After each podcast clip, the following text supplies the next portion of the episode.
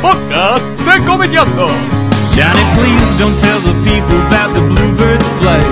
Wasting education on a Tuesday night. Yes, you want my pussy, you're just being mean. Covering up the muscle in your Jordache jeans. Stick up the phone, who is it? Someone has come to visit. Everybody do the hokey pokey to the crack ass blues. Do the mashed potato till your feet go green. Got to sweep the floor to keep the crack Hola. Bueno, muy bienvenidos sean al podcast número 16 de Comiqueando. Eh, estoy con Fede Velasco. Hola, ¿qué tal? Eh, qué serio, eh. Yo, yo soy un dandy. Y bueno, con Dani Acosta, ¿Qué tal? ¿Cómo están? que Dani viene por primera vez. Por Sí. primera vez más o menos, por primera vez. Es un déjà vu todo Sí. esto. Eh, bueno, bienvenido Dani. Gracias. Bienvenido Fede. Gracias. Eh, el, mm, el tema de hoy es eh, Hayao Miyazaki, con motivo del estreno de Ponyo, si es que la estrenan, porque ya la patearon dos veces. No, O una supuestamente una. Se va a estrenar el 15 y aparentemente se va a estrenar el 30. Por el tema de La gripe porcina, sí, sí, así es. La gripe A. La gripe- O la gripe N1H1. H1. Están muy informados, leen los diarios. Mira, mira, No mira. solo leen Usamos alcohol en gel y barrocutina. usted que está en la pomada. Por supuesto. Eh, bueno, creme también. bueno, con el motivo del estreno de Ponyo dijimos, bueno, vamos a dedicarle un podcast a Miyazaki, al estudio Ghibli y a toda esa gente que anda haciendo películas. Vamos a arrancar, Dani, Sí. Miyazaki. ¿Cuáles fueron sus primeros pasos? ¿Cómo, dónde nació Miyazaki? ¿Dónde, eh, cómo era su familia? ¿Alguien de su familia tenía algo que ver con lo que después iba a ser la carrera de Miyazaki? ¿Venía de una familia de artistas o de mecánicos? ¿Cómo es? Eh, una mezcla de los dos, precisamente. Sí. Porque Miyazaki nace en el 41. Y el tío de él tenía una fábrica de aviones, tenía Miyazaki Airplanes, donde hacían timones para aerona- aeronaves. El padre de Miyazaki era diseñador dentro de, del negocio. Y bueno, Miyazaki es de donde consume todo lo que es dibujo en sí, diseño, estética. Y además todo lo que es eh, crear una nave voladora, es un avión. Ahí consume todo lo que es aerodinámica y todo eso, que luego se ve muy, muy aferrado a los trabajos de él que, que va a realizar en el futuro, ¿no? Miyazaki después con el tiempo eh, laburó en, digo, empezó en la industria del manga o empezó directamente metiéndose en lo que es animación, o sea, ¿cómo fueron su- o empezó haciendo diseño? ¿Cuáles fueron sus primeros pasos profesionales? Mira, básicamente él comienza una mezcla de ambos, pero más en el lado de la que es producción de animación. Él comienza trabajando primero en Toei, pero en- haciendo trabajos menores, diseños y cosas así, pero comienza a resurgir en verdad cuando entra en Nippon Animation y conoce a Isao Takahata. Sao Takahata, llegado a este punto, es un director que también estaba metido en la animación. Esto es así. Federico. Sí, sí, es así, es así. Es un director que ya venía laburando y bueno, que es el actual socio de Miyazaki. Pero en esa época de sus comienzos, digamos que Takahata, Takahata tenía más, más carrera ya cursada que, que Miyazaki porque es unos años mayor que él. Claro. Y ahí eh, ellos empezaron a laburar, o sea, Miyazaki empezó a laburar bajo el ala de Takahata. ¿Y cuáles fueron los primeros trabajos en los que Mira, eh, Porque siempre se lo asocia con Heidi a Miyazaki. Más o Sí, menos es por esta época. pero en verdad Heidi es dirigido por Takahata, es para Nippon Animation porque Heidi es lo que abre lo que se llama el World Masterpiece Theater, que es el teatro de obras maestras mundiales, Sí. que luego vino Marco, Mujercitas y un montón de cosas que mucha gente asocia con Miyazaki pero que en verdad no lo son. De los Apeninos a los Andes también. Marco, ¿no? Ah, era, era exactamente. Marco, ahí está. En el castellano se le, se le llamó Marco. Era de los Apeninos. Después estaba No te también. vayas, mamá, no te Ay, vayas. Dios. Era un bajón. Era un bajón, sí, sí. Había, había algunos más también. Sí, estaba Huckleberry Finn, eh, qué sé yo, bueno, la misma Mujercitas, Dog of Flanders. Remy era de ¿Corazón gente. era de esa época o.? Era de esa época, pero no sé si estaba en el World Theater. Sí estaba Green of the Green Gables, que era una chica muy parecida a lo que es Pippi Langspitting. Sí. Bueno, muy parecida a esa, pero Eh, esta- Son todas novelas, en verdad, eh, de, de gente europea o y o americana Sí. que habían sido reconocidas de, de siglos antes o de años antes. Y lo que hace Nippon Animation es animar cada una de ellas para presentarlas de forma mundial. Mm. Y bueno, Heidi, que fue la que lanzó toda esta plataforma, eh, fue dirigi- dirigida por eh, Takahata. Y lo que hizo Miyazaki es el layout de, de diseño, que es decir, dónde va cada cosa en cada capítulo. O sea, se acaba una montaña, bueno, la casa Heidi está en esta parte de la montaña, atrás de la casa hay tantos árboles que están puestos de tal forma. Dentro de la casa, bueno, sea, acá, hay, acá hay una puerta, acá hay tal cosa, acá hay un armario, dentro del armario acá, bueno, él ubica todas las cosas Acá los duerme el 65. abuelito. Exactamente, él es el que, el que de- decide, diseña y dibuja dónde va cada cosa de las que van a ir dentro de la serie. La cucha de copo de nieve. Y es en verdad una, sí, exactamente. En verdad es una tarea titánica que lo haga una sola persona Pero para tenés que 65 episodios. Claro. Pero, ¿qué- qué- pero ese laburo como, o sea, vos lo haces una vez, o sea, disponés como el espacio en donde transcurre la historia o por capítulo tenés que ir Y viendo. no, que por ejemplo, el diseño, el- obvio que el diseño que más le lleva más tiempo es el diseño principal. O sea, en este caso quizás la casa o, o la parte donde llevan a pastar a las vacas. Pero si en un capítulo tienen que ir al pueblo, bueno, qué calles se van a ver, dónde van a estar. Acá hay una casa que tiene tal y tal color y tal forma. Heidi acá hay va a una comprar fuente. Rulemán, entra a la ferretería, bueno, hay que diseñar la Exacto, hay que diseñar la ferretería, la ferretería, bueno, tiene una puerta, tiene acá tiene Está la una caja registradora, claro, ¿qué exactamente. Todo eso es lo que hizo Miyazaki, eh, durante 65 episodios. 65 episodios duró Heidi, ¿no? Exactamente. Uno, tiene, uno de las series que ve de niño tiene recuerdo que duran. Que son infinitas, son ¿no? El otro día hablábamos de invasión extraterrestre. Yo, yo me acuerdo. Que para mí yo, me- eran- yo me acuerdo de, de Heidi, una cosa que mi viejo siempre me cargaba. Mi padre era muy enfermo con los panecillos blancos que ella le juntaba, Claro. que decía que eran panecillos verdes, porque ella está no sé cuántos capítulos juntando los panes y Claro, bueno. más que blancos son panecillos verdes. Y Lo que pasa es que si vos ves eh, lo que es la serie en sí, también está reflejado en el libro eso. Es que... seguro Dani la tiene completa en DVD. Absolutamente. Ah, ¿sí? Con el doblaje que se vio acá, Ah, exactamente. mira. Eh, bueno, la cosa es que en la región de Suiza donde ella vive, la mayoría del pan es el pan mazacote negro, ¿entendés? Que hace el panadero ahí en la esquina y los otros, claro, son panes finos de, Claro. de ciudad, eso es, por eso es también. La Y la, y la gracia era que se tenía que llevar a la abuela de Pedro, que ella no tenía dientes para que pudiera comer algo suave. Ah, Esa era la, la vocación de ella de volver también, cuando está en, en Frankfurt. medio triste, ¿no? Se puso a pensar en la falta de dientes de la abuela de Pedro. Me conmoví por otro lado, me entusiasmé también. No rompamos nada. Ay, bueno. Eh, bueno, entonces Miyazaki empezó a laburar con esto. Después, eh, vos me decís que Después empezaron, siguieron haciendo series los dos juntos. Ah. eh, después se fueron a Tokyo Movie Shinja, TMS. Y bueno, empezaron a hacer, qué sé yo, ya Miyazaki empezó a ganar terreno, por decirlo así. Eh, adaptó y dirigió todo y hizo los diseños de Conan el Niño del Futuro. Y luego con Takahata empezó a trabajar en la serie de Lupino. Claro. Eh, la primer, por ahí viene el primer laburo en el que Miyazaki dirigió, que fue El Castillo de Cogliostro. La primera película que él dirigió fue El Castillo de Cagliostro, Lupin III, en el 78. ¿Y por qué cuando eh, se suele mencionar la filmografía de Miyazaki, esa es como que la obvian? No es que la obvian, que son, es que la filmografía de Miyazaki hoy en día se divide en pre-Ghibli y Ghibli.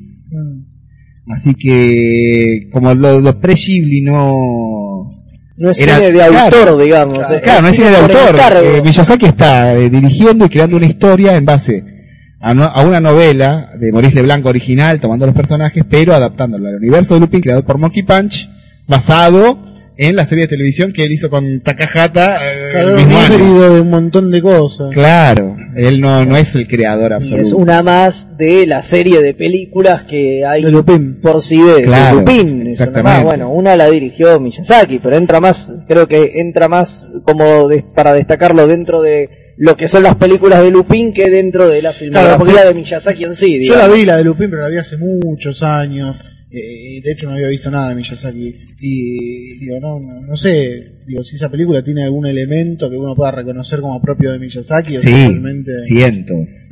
Los diseños de personajes son muy Miyazaki, que es lo que él en verdad aprendió de diseñador de personajes de Heidi, que no eran de él tampoco, él solo hizo el layout. Así que me digo como que ahí ya va agarrando su propio estilo, pero siempre basado en el que le inculcó el arte de diseñar personajes. Y los aviones, o eso los meten en unos capítulos de la serie. En la serie del capítulo de la serie de televisión mete aviones, pero qué sé yo. Eh, hay algo que es clásico en, las, en las corridas de Lupin que él, que él insertó como director, que son las persecuciones. Y vos en Cagliostro ves una de las mejores persecuciones que Sí, se han sí, hecho en animación. Sí, son geniales. son muy buenos. Bueno, muy bien. Eh, entonces, una vez finalizado este trabajo, ¿qué pasa? Y- Dicen, ah, vamos, le dice a Takahata, hacemos la nuestra, che. En verdad ahí ya Miyazaki había empezado a serializar, ya empezaba a hacer mangas y distintas cosas. Y empezó Nausicaa Sí. Claro, ese es otro otro terreno del que mucho no se habla en cuanto a Miyazaki, que es que cuál es la producción del tipo en el Como manga. En manga, Claro. eh, lo gracioso es eso, que tiene muchas cosas, pero ninguna larga excepto por Nausicaa. Y tiene obras muy cortas, de hecho Porco Rosso es una, una historia de él que se realizó en 10 hojas nada más, y luego lo adaptó a película. Claro. El único largo en sí, el manga largo que hizo es Nausicaa. El- quizás el siguiente más largo es eh, El viaje de Yuna, que, que es otro manga de, a color que sacó al año siguiente que empezó a serializar Nausicaa. Pero Nausicaa enseguida, cuando él lo empieza a dibujar, pega tanto que Tokyo Shinja le, le dice, hagamos la película. Eso. Eso falta, ¿no? Un tomo compilando, compilando, las sí. historias cortas de Miyazaki. Claro, lo que pasa es que como todo eso va en distintas editoriales en sí, Claro, es un quilombo. es muy, Ah, claro, mucho es muy quilombo complicado. armarlo, conseguir los derechos de todos. De todos armarlo. para que Aparte de que Miyazaki, entre películas y películas, sigue haciendo tapas, ilustraciones para revistas de hobbies, donde te enseñan a armar un tanque, a armar un avión de, de plástico. Bueno, él hace pequeños manguitas y hace las Ah, tapas y todo eso. que conseguir. Hay un árbol con todas las tapas que hizo para esta, esta revista. Claro, pero no tiene los mangas ni, ni nada. Claro, no, no. no. Claro, yo tenía por ahí el que tenía el, el manga de Porco Rosso y traía un montón de diseños de la película y un montón de cosas Claro. en un libro que salió. Claro, el manga de Porco Rosso son 10 hojas a color, nada más, hechas en lápiz y acuarela. Es hermoso, Están ¿no? muy buenas, están muy buenas. Y es básicamente la película resumida, o sea, en verdad, para que dure 10 páginas. En verdad no es que es una adaptación de la película, sino que salió primero. Claro. Tipo, estiró esa historia, digamos, para hacer la película. En- en un filme. Eh, entonces, claro, pues yo Miyazaki siempre lo tengo más asociado con claro, ilustraciones, ¿no? claro, con mangas. Lo que pasa es que. Miyazaki en sus películas no es que solo dirigen. Él hace todo el concepto, hace todas las ilustraciones, eh, selecciona la mayoría de los colores y además él hace todos los todos y cada uno de los storyboards de su propia película, incluso de otras películas de estudio Ghibli que él no dirige. O sea, vos imaginate que Miyazaki antes de hacer la película se la dibuja entera en lápiz para mostrarle a los animadores qué es lo que quiere exactamente. Que de hecho han sido compilados y son unos libros de 5 o 7 centímetros de grueso que son solo los storyboards, dibujados por, por la propia mano de Miyazaki. Qué laburo. Qué tipo mm, puntilloso, ¿no? Sí, es muy puntilloso, es eso, no. Digamos que él lo diseña todo, desde cómo es un vaso hasta todo en los storyboards. Y después, claro, lo que hacen los, los animadores y los diseñadores es pasar eso limpio y da- puede pedir la aprobación, pero en verdad el, el diseñador original siempre es él. Claro. Eh, bueno, entonces, digo, ¿cómo vino la mano? Con, volviendo al tema de la animación con Takahata. Ellos decidieron armar Ghibli. Sí, pero eso es después de Nausicaa. Nausicaa sigue. Ah, aunque, o sea- aunque parezca mentira, Nausicaa no es de Ghibli. Ah. es de Tokyo Movie Shinja. Sí. Luego del, del éxito de Nausicaa, él, él y Takahata forman Estudio Ghibli. Mm. A pesar de que ahora los derechos de Nausicaa los tiene Estudio Ghibli, eh, eh, cuando fue lanzada en 1984 no era de Estudio Ghibli, no existía el Estudio Ghibli. Bueno, A ellos les fue bien y decidieron decir, bueno, ahí sí, hagamos la nuestra, Acá hay- che, esto es la pulenta, no compartamos nuestra plata con nadie. que le estamos regalando a estos pibes nosotros. Ah, Bueno, básicamente también Estudio Ghibli se forma con toda la gente que participó en Nausicaa, desde diseñadores hasta que trapeaba el piso y dijeron, bueno, llevémonos a todos. Y así armamos, armaron Estudio Ghibli. Digo, ¿y, y cómo fue ese proceso de armar Ghibli? Digo, ¿hubo alguna interna? ¿O hubo algún conflicto? Porque el tipo... Porque, eh, ¿qué era? Hay un tema Gainax. ¿Pero eso en qué fue? No, es que el tema Gainax es las, las similitudes entre Nadia, el secreto de la piedra Sí. azul, y lo que es Castillo en el cielo, que es la primera película oficial de Estudio Ghibli. Ah, bueno, yo me que acordaba que es algún que- quilombo había. Había un quilombo, es que eh, Miyazaki tenía el concepto de todo lo que es Castillo en el cielo, con algunos conceptos. En verdad, a Miyazaki le pidieron desarrollar un concepto. Después de... Tokyo Mushinja le pidió desarrollar un concepto después de Nausicaa, Sí. Y él lo empezó a desarrollar, pero eh, digamos que ahí no estuvieron de acuerdo. Así que con Miyazaki se llevó todo lo que él había creado, incluyendo pequeñas partes de la base, pero la base seguía siendo propiedad de Tokyo Mushinja. Mm. Así que llama a Gainax para que desarrolle desde cero los mismos conceptos que le había pedido a Miyazaki. Por eso hay similitudes entre lo que es la serie de televisión de Gainax y la película de Miyazaki, que es la piedra, los poderes y todas esas cosas. Sí. Solo que cada uno, llegado a un punto, a- empiezan de la misma base, pero cada después cada uno sigue su propio camino, por eso bifurcan después. Nausicaa es del 84. Exactamente. Nausicaa eh, tuvo distribución mundial. No, básicamente no. Eh, Miyazaki arregló para vender los derechos a Estados Unidos, se los vendió a Manson Entertainment. Sí. Y Manson Entertainment, eh, bueno, Miyazaki no estaba muy al tanto de cómo eran los derechos de distribución. Entonces eso Manson Entertainment la agarra, la, la dobla, le cambia ciertos nombres y la corta. No la corta por violencia ni nada de eso, tipo Robotech o lo que sea, sino que la corta porque mm, los Era muy americanos, claro, no, no, no aceptaban pasar más de 100 minutos o de 90 Viendo minutos viendo una, una película de dibujos 20 animados. minutos le sacaron, ¿no? Más o menos, sí, sí, sí. Sé. Y bueno, renombran a, Nausicaa Sandra para el mercado y la distribuyen. Esa versión llegó acá a cines en Argentina en ese momento. En el año que también por esa época. 85, sí. Sí, Los Guerreros del Bien, Los Guerreros del Bien. Warriors of the Wind era la versión de Manson Entertainment y bueno, Miyazaki por supuesto que al ver que habían mutilado su obra completamente decide cerrarse y no vender derecho de distribución internacional nunca más. Ah, o sea que. Pero a nadie. A nadie, hasta que llega Disney, mm, más que nada Miyazaki influenciado por el lado de, de Joe Lasseter de Pixar. No nos adelanté porque ya vamos a llegar. Pero faltan. ¿Cuánto falta? Como 12 años para que pase eso. 13 años.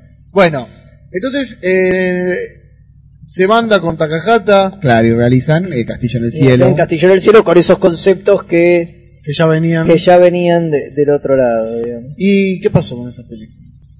No, esa película fue un exitazo gigante e incluso Miyazaki repite ciertas cosas que ya había desarrollado durante su carrera.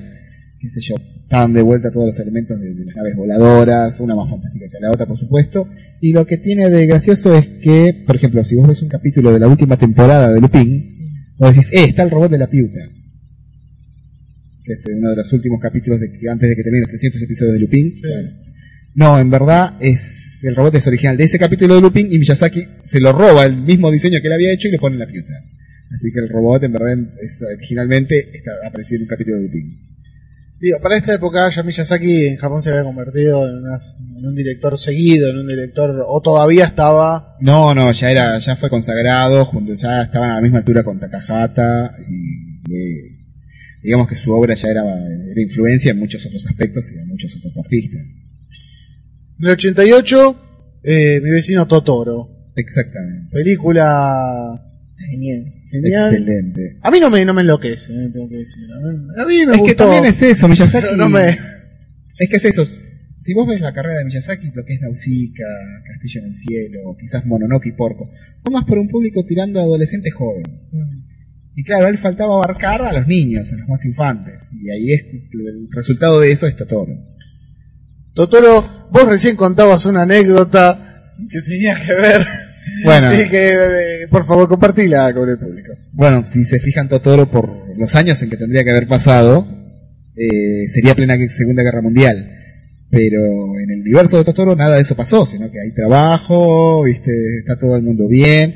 O sea que en verdad Miyazaki en Totoro lo que plantea es un pasado alternativo. Yo pensaba recién, eso tendrá que ver con el hecho de que por ahí Miyazaki, vos recién decías, nació en el 41 y yo justamente pensaba en eso y decía, lo asociaba con el tema de la Segunda Guerra que también estaba ahí Sí. en las puertas o empezando. Y digo, ¿no tendrá que ver por ahí con que el tipo vivió su infancia de esa manera, por ahí muy al margen de la guerra? Claro, Eh, y por ahí lo que él trata de reflejar en Totoro es un poco eso, son esos mismos años de él de chico, donde por ahí la guerra, porque al tener, no sé, para cuando terminó tenía cinco años, No, capaz, pero... no lo tocó, le pasó muy de costado. Puede ser, Puede ser un- eso, y también un- puede ser de que en su propia visión, si voy a hacer una película para chicos, no le voy a meter de trasfondo a la Segunda No, Guerra. seguro. Eh, Para eso está, para eso está para Takahata. sí, claro. Yo me acordaba de comedia, me acordaba de la tumba de la luciérnaga. comedia. Una son- comedia para son toda la familia, claro. Bueno, entonces Totoro, bueno, tiene esto, que es como una especie de época de guerra donde no hay guerra y donde Claro, es un hay- pasado alternativo. Exactamente. Eh, bueno, y Totoro fue un... Exitazo. Éxito. Gigante. Giga- De, de hecho, ahí es cuando el símbolo de Estudio Ghibli se pasa a ser el Totoro. Ahí fue cuando, digo, eh, Estudio Ghibli y todo, como que realmente pegó el primer batacazo grosso. Claro, ahora ya directamente era independiente, no dependía absolutamente de nadie, necesitaba de nadie para poder realizar una película. es eso, no, no depende de distribución de nadie, ellos mismos hacen la distribución, o sea, ya pasa a ser un gigante dentro de lo que son los estudios de animación. Bueno, el año 89 al año, ¿eh? Yo digo, ¿cómo hacía películas tan rápido? Un tipo que hacía los Story el Sol. Eh, durmiendo muy poco. sí, porque realmente. En verdad sí, en Miyazaki, ¿Cómo mierda? en Estudio Ghibli, cuando están en relación de una película de él, él es el primero en llegar y es el último en irse. Lo podés ver en cualquiera de los making of o esas cosas de las películas, los extras. Vos ves que de pronto son las 2 de la mañana y está Miyazaki que se devuelve de la esquina porque se olvidó.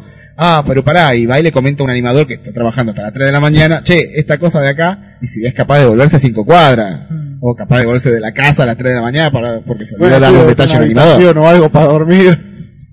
Hay que tenerlos a todos vigilados los animadores. Bueno, en el 89 sale Kiki Delivery Servicio de Service. entrega. Servicio de entrega.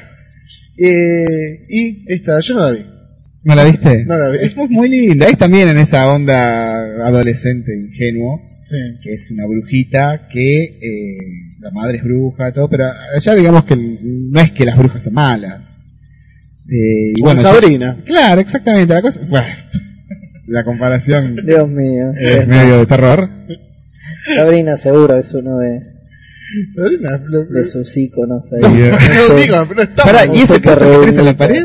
¿De, de Sabrina? no me, no me no me ensucie.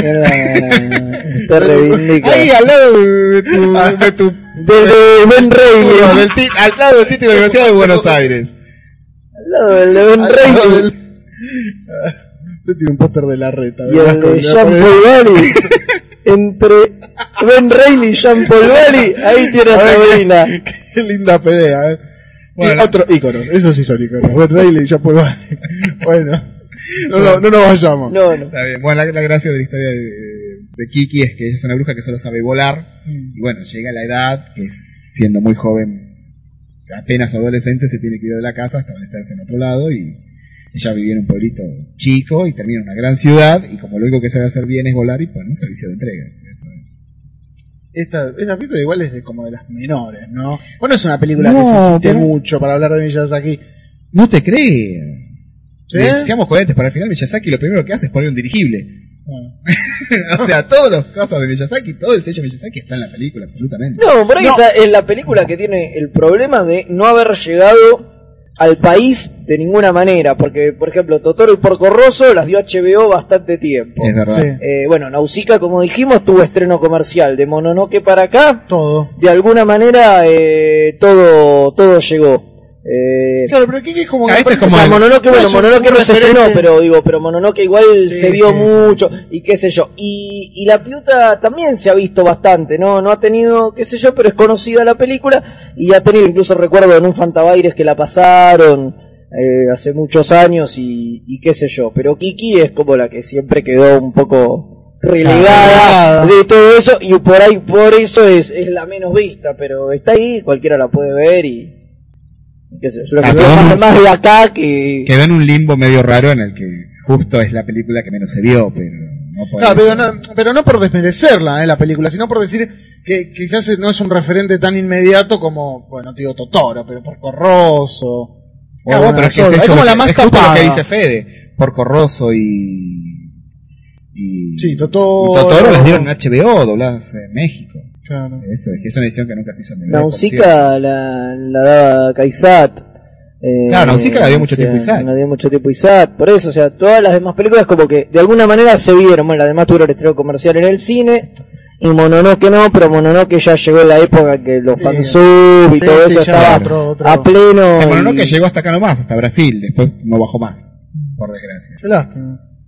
Pero bueno, Pero- se vio bastante también. Bueno, el 92 por Corroso. Eh, Que es la adaptación de esas de 10 esos- de páginas manga que adaptadas por él y extendidas por él. una- otra vez volvió como más para, más para el lado de la aventura. Exactamente. Al- al público. ah, digamos que ahora todo gira en torno a lo que fue la infancia de Miyazaki. Fio, que es la que arregla el avión de Porco, es una diseñadora de aviones siendo adolescente en un taller, o sea, es básicamente un retrato de familia. casi. Claro. Es cierto que, y bueno, y también es eso, Miyazaki también a lo largo de su carrera ha metido cerdos en muchos lados. O sea que básicamente es como una especie de versión alternativa de lo que hubiera sido su infancia eh, trabajando en Miyazaki Airplane. Una buena película, a mí me, me gustó mucho. Es verdad, HBO la, la había dado. No había olvidado eso. Bueno, yo creo que la vez que la vi, la vi hace mil años que no la veo por Corroso, creo que la vez que la vi, la vi por HBO. por HBO, no la he que vuelto a ver. HBO era. Era, Era bueno. Era gratuito, buena era, tarola era, también. era- era- era gratuito, sí, obviamente. No. Después empezaron a ver la serie de Spawn y nos la saca y nos lo sacaron. Llegué a ver, no me acuerdo, cuatro capítulos, una cosa así. Después Ah, pasó a ser premium. O sea, la, serie estaba buena de Spawn. No, bueno, estaba bien estaba bien. Dentro de lo que el personaje que es Spawn. Parecía McFarlane al principio y decía, hola, mi nombre es Todd. Y Que era Ripley. Sí, sí, sí. ¿Qué era Ripley? Yo era, Hola. yo era un jugador de béisbol fracasado y me dediqué a ser un dibujante fracasado y después me hice mucha plata siendo editor. Muñequitos. Haciendo muñequitos. Claro. Yo me acuerdo que una vez lo vi a McFarlane en la presentación de Shrek, en la 1. ¿Viste en la alfombra roja? Sí. Y el chabón pelando de los bolsillos los muñequitos que iba a sacar para que ya en la tele los captaran y, y venderlos. boludo. ¿Qué era? Hay una anécdota con McFarlane que yo no sé si es cierta. Que dice que él un día estaba, viste, en esas cenas, no sé qué, charlando con otro, y le dijo, vos sos, vos, McFarlane, vos sos un vendedor de verdad, fruta podrida. Y el otro dice, no, no, ¿qué vas a hacer vos? Le dijo, "Pe, ¿qué, ¿qué mierda vas a hacer? No servís para nada. No, pero sí, que yo sí. Ah, ¿Por qué no hace muñequito? Anda, tómatela, te hace muñequito. El tipo dijo, ¿sabes qué? Me parece que sí, hace muñequito. Y que en base a ahí empezó a sacar los muñequitos. O sea, te soy sincero, creo que el siguiente, que, que es el capo de los muñequitos de fruta, eh, Lucas. Bueno, Lucas. Eh, que te saca el muñeco del holograma de no sé qué, que es el mismo matricería pero con plástico transparente. Yo el muñeco más que dije no pueden ser tan mercenarios es el de episodio 4, el que Vader le hace el grip, que el tipo se empieza como a agarrar el cuello, Sí. que lo están, bueno, está ese muñeco del tipo agarrándose el cuello. Ya Qué está, bueno, bueno, está Han Solo en carbonita Bueno, pero eso se también. justifica. Bueno. No, eso se justifica, lo que eso justifica es el muñeco de holograma. Y de los fantasmas. Y de los fantasmas, que es lo mismo de El, holograma, el pero... Obi-Wan transparente con barba y viejo. No, Genial. no, No, igual hay muñecos McFarlane que están buenos. Hay algunos que están buenos. No, no, sí, A mí me gustan. están buenos, pero ¿sabes lo que entiendo de los el muñecos de McFarlane? ¿Sabes lo que entiendo los muñecos de McFarlane? ¿Por qué traen articulaciones si no lo puedes parar en otra forma que no es en la que viene? Para eso no le pongan las No, articulaciones. pero ahora ya los últimos que están sacando ya no traen más articulaciones. Ah, bueno, por fin se Dale, después de cuántos años. Uf, uf, y más de 10. Sí. Los primeros me parece que son del 97, por ahí. Los primeros eran horrendos, yo me acuerdo, la primera serie de Spawn era, Era pero- chota, sí. Bueno, pero nos estamos yendo, Nos ¿eh? estamos yendo. Bueno, el año 92 sale por Corroso y el tipo hasta el 97, cuando hace Mononoke, no hace nada en el medio. Son. Hace unos pequeños cortitos y hace un video exacto, musical. Hace, ¿cómo es este? Sora, Hiro. Sora Hiro Notame, Sí, que hay un elefante. claro, que es un pequeño TV Spot. Que junto con otro que era Nandaro, que era como un cerdito verde que caminaba Sí. a lo largo de toda la pantalla, que era para publicidad. Y luego hizo el video musical este. de- Es el de, el de New York Mark, de. Jason Asuka, que está, a mí me gusta mucho ese videoclip. Es muy Me lindo. gusta muy lindo. mucho, me gusta mucho el tema. Y sigo buscando un disco de esa gente y no puedo encontrar. ¿Es música para gays? No, es música para machos. Pongo eso y ¿Y por qué le gusta a usted? Eh, La pones Rijana y pones. Después se clava dos de Hannah Montana. no, no, uno de Hannah Montana y otro de los Jonas. Ah, Viste que ahora se casa el mayor, me cagaron. Sí, Oh, sí. bueno. Eh, bueno, bueno, hace estos dos TV spot, el videoclip y en el 97 Mononoke. Exactamente. Eh, ¿qué- ¿Por qué? Digo, el tipo en algún momento dijo, ¿por qué durante tantos años? Porque desde una producción en la que venía uno, dos, Claro, que venía la cada año- del 86, con Venía todo el con el sello Bond, 88. una película año por medio. Sí, Bueno, no, no, lo que pasa es que ahí es cuando también Ghibli se empieza a lanzar como estudio íntegro y no solo como obras del propio Miyazaki. Ya venía también eh, produciendo obras de Takahata y ahí em- empiezan a, a funcionar otros directores en las que Miyazaki también propone, hace los guiones y está en toda la parte de producción de las otras películas de estudio Ghibli que no son necesariamente las dirigidas por él. El tipo se aboca un poco más a que crezca el estudio en lugar de a dirigir su propia película y bueno, y espera hasta el 97 para lanzar Mononoke. para Mononoke. Eh, Mononoke, la historia, digo, es una historia que inventó él en ese momento, viene de algún manga, viene de alguna... Mira, en verdad Mononoke fue creada por él muchos años antes eh, y era una versión eh, propia de Miyazaki muy libre de La Bella y la Bestia. Sí, muy libre. Eh, aunque no lo creas, el primer, el primer Mononoke, el primer concepto de la princesa Mononoke era una campesina que se iba a vivir a un castillo con un monstruo Mononoke que en verdad era como una especie de Totoro, Sí. que era la bestia, era una versión libre de la Bella y la Bestia, el Mononoke original. Por supuesto que el concepto él a través de los años lo refinó y terminó siendo lo que es. Pero hay libros donde se ven los conceptos originales de Mononoke años antes, que fue más o menos por la época de la piuta. En verdad fue así. Ah, O hacía la piuta o hacía esa versión de Mononoke. Y al final la optaron por del la piuta. 86, o sea, Claro. 11 años antes. Ya tenía el concepto, o sea, ya tenía el nombre Mononoke y el concepto de lo que más o menos quería hacer. Sí. Después terminó re- reformulándolo 10 años después. Pero originalmente era una versión libre de la Bella y la Bestia. Mononoke fue una película que en Japón también, otro éxito sin precedentes. Absolutamente. Y además es una de las primeras películas de Ghibli que empieza a usar ya técnicas de computadora. Los tipos, eh, como es, vos lo, esto lo sabés, el proceso de... El mapping. Exactamente. Bueno, lo que hacen, lo podés ver de Mononoke para acá, podés ver siempre que hay objetos que son animados por computadora. Son objetos planos generados en la computadora y lo que hacen es ponerle encima texturas dibujadas por artistas. Por ejemplo, el castillo de, de, de Howl eh, son planos hechos en 3D que se mueven, pero toda la, la parte de, de- de skin, por decirlo así, que se le pone encima las texturas, son dibujadas a mano por artistas. No, no están generados por 3D como hacen otras empresas y Claro, no es que es toda una pantalla azul y por decirlo así. Claro, como Sino de que sigue habiendo una mano de un artista atrás en cada uno de los dibujos que ves. En Howe también hay una parte en que van caminando por un pasillo y está bien. Todo el pasillo en sí, los volúmenes están generados en la computadora, pero todo lo que son las ventanas, los detalles de las puertas, todo, todo está hecho a mano, dibujado por un artista. Entonces, algo a destacar, ¿eh? porque realmente mantiene cierta cosa artesana dentro de Sí, no, la por supuesto. totalmente... Bueno, y, bueno, y Mononoke es la primera película con proyección internacional desde, desde Nausicaa, es donde recupera la cuando- confianza. Claro, ahí es cuando Miyazaki eh, le da los derechos de distribución de sus obras a, a Disney. ¿Cómo fue? Porque digo, hay toda una historia detrás, porque Miyazaki no largó los derechos así. Y no, Como viene por un Miyazaki lado- ya venía con, con, amistad con Joe Lasseter, que vos sabés muy bien quién es. El de, el de Pixar. El otro día cuando hablamos de Pixar, mucho. Claro. Y bueno, son amigos desde hace años. Eh, de hecho, Miyazaki le hizo un documental de agradecimiento por todo lo que hizo para el estudio Ghibli. Y eh, finalmente arregla con Disney a través de Lasseter, que es el que se. ¿Cómo decirlo? Se pone a cargo de supervisar las adaptaciones para que sean fieles y no sean cortadas. Es lo que exigía Miyazaki para poder dar los derechos. Así que, en base a esa amistad que había nacido, también se genera este negocio y ahí es cuando Disney comienza la distribución de las películas de Miyazaki. Hoy que Lasseter dirige Disney, ni hablar que Ah, sí. vamos a tener películas de Ghibli Para para, rato. rato, por lo visto. Claro, Afortunadamente. fue la primera, de hecho, ni siquiera fue Disney propiamente la que lanzó Mononoke, sino que fue la subsidiaria de él, Miramax, fue la que sacó Mononoke. Y después esta especie de guionista que es Neil Gaiman hizo eh, La adaptación. Claro, Claro. la adaptación. O sea, para adaptarlo al... o sea, digamos, que Mononoke tiene muchos conceptos que son muy propios de, de Japón, muy, muy arra- arraigados en lo que es la cultura propia de ellos, así que se necesitaban adaptar. Lo cual no significa cortarse, ¿no? Una adaptación para que sea entendible para un público que no sabe qué Que no es que un tatarengami o esas cosas. Así que le pide a Neil Gaiman, que ya todos saben quién es, guionista, escritor, todo lo que sea, eh, la adaptación. La anécdota es que Neil Gaiman lo adaptó, pero lo adaptó de forma genérica y no estaba timeado, así que las cosas no coincidían con las voces ni palos. Tuvieron que readaptarla en base hizo, a la hizo de una, Neil hizo Gaiman. una adaptación más bien literaria de. Claro, aunque Claro. lo que fue, es muy literal. Es muy literal la adaptación. Algo bien.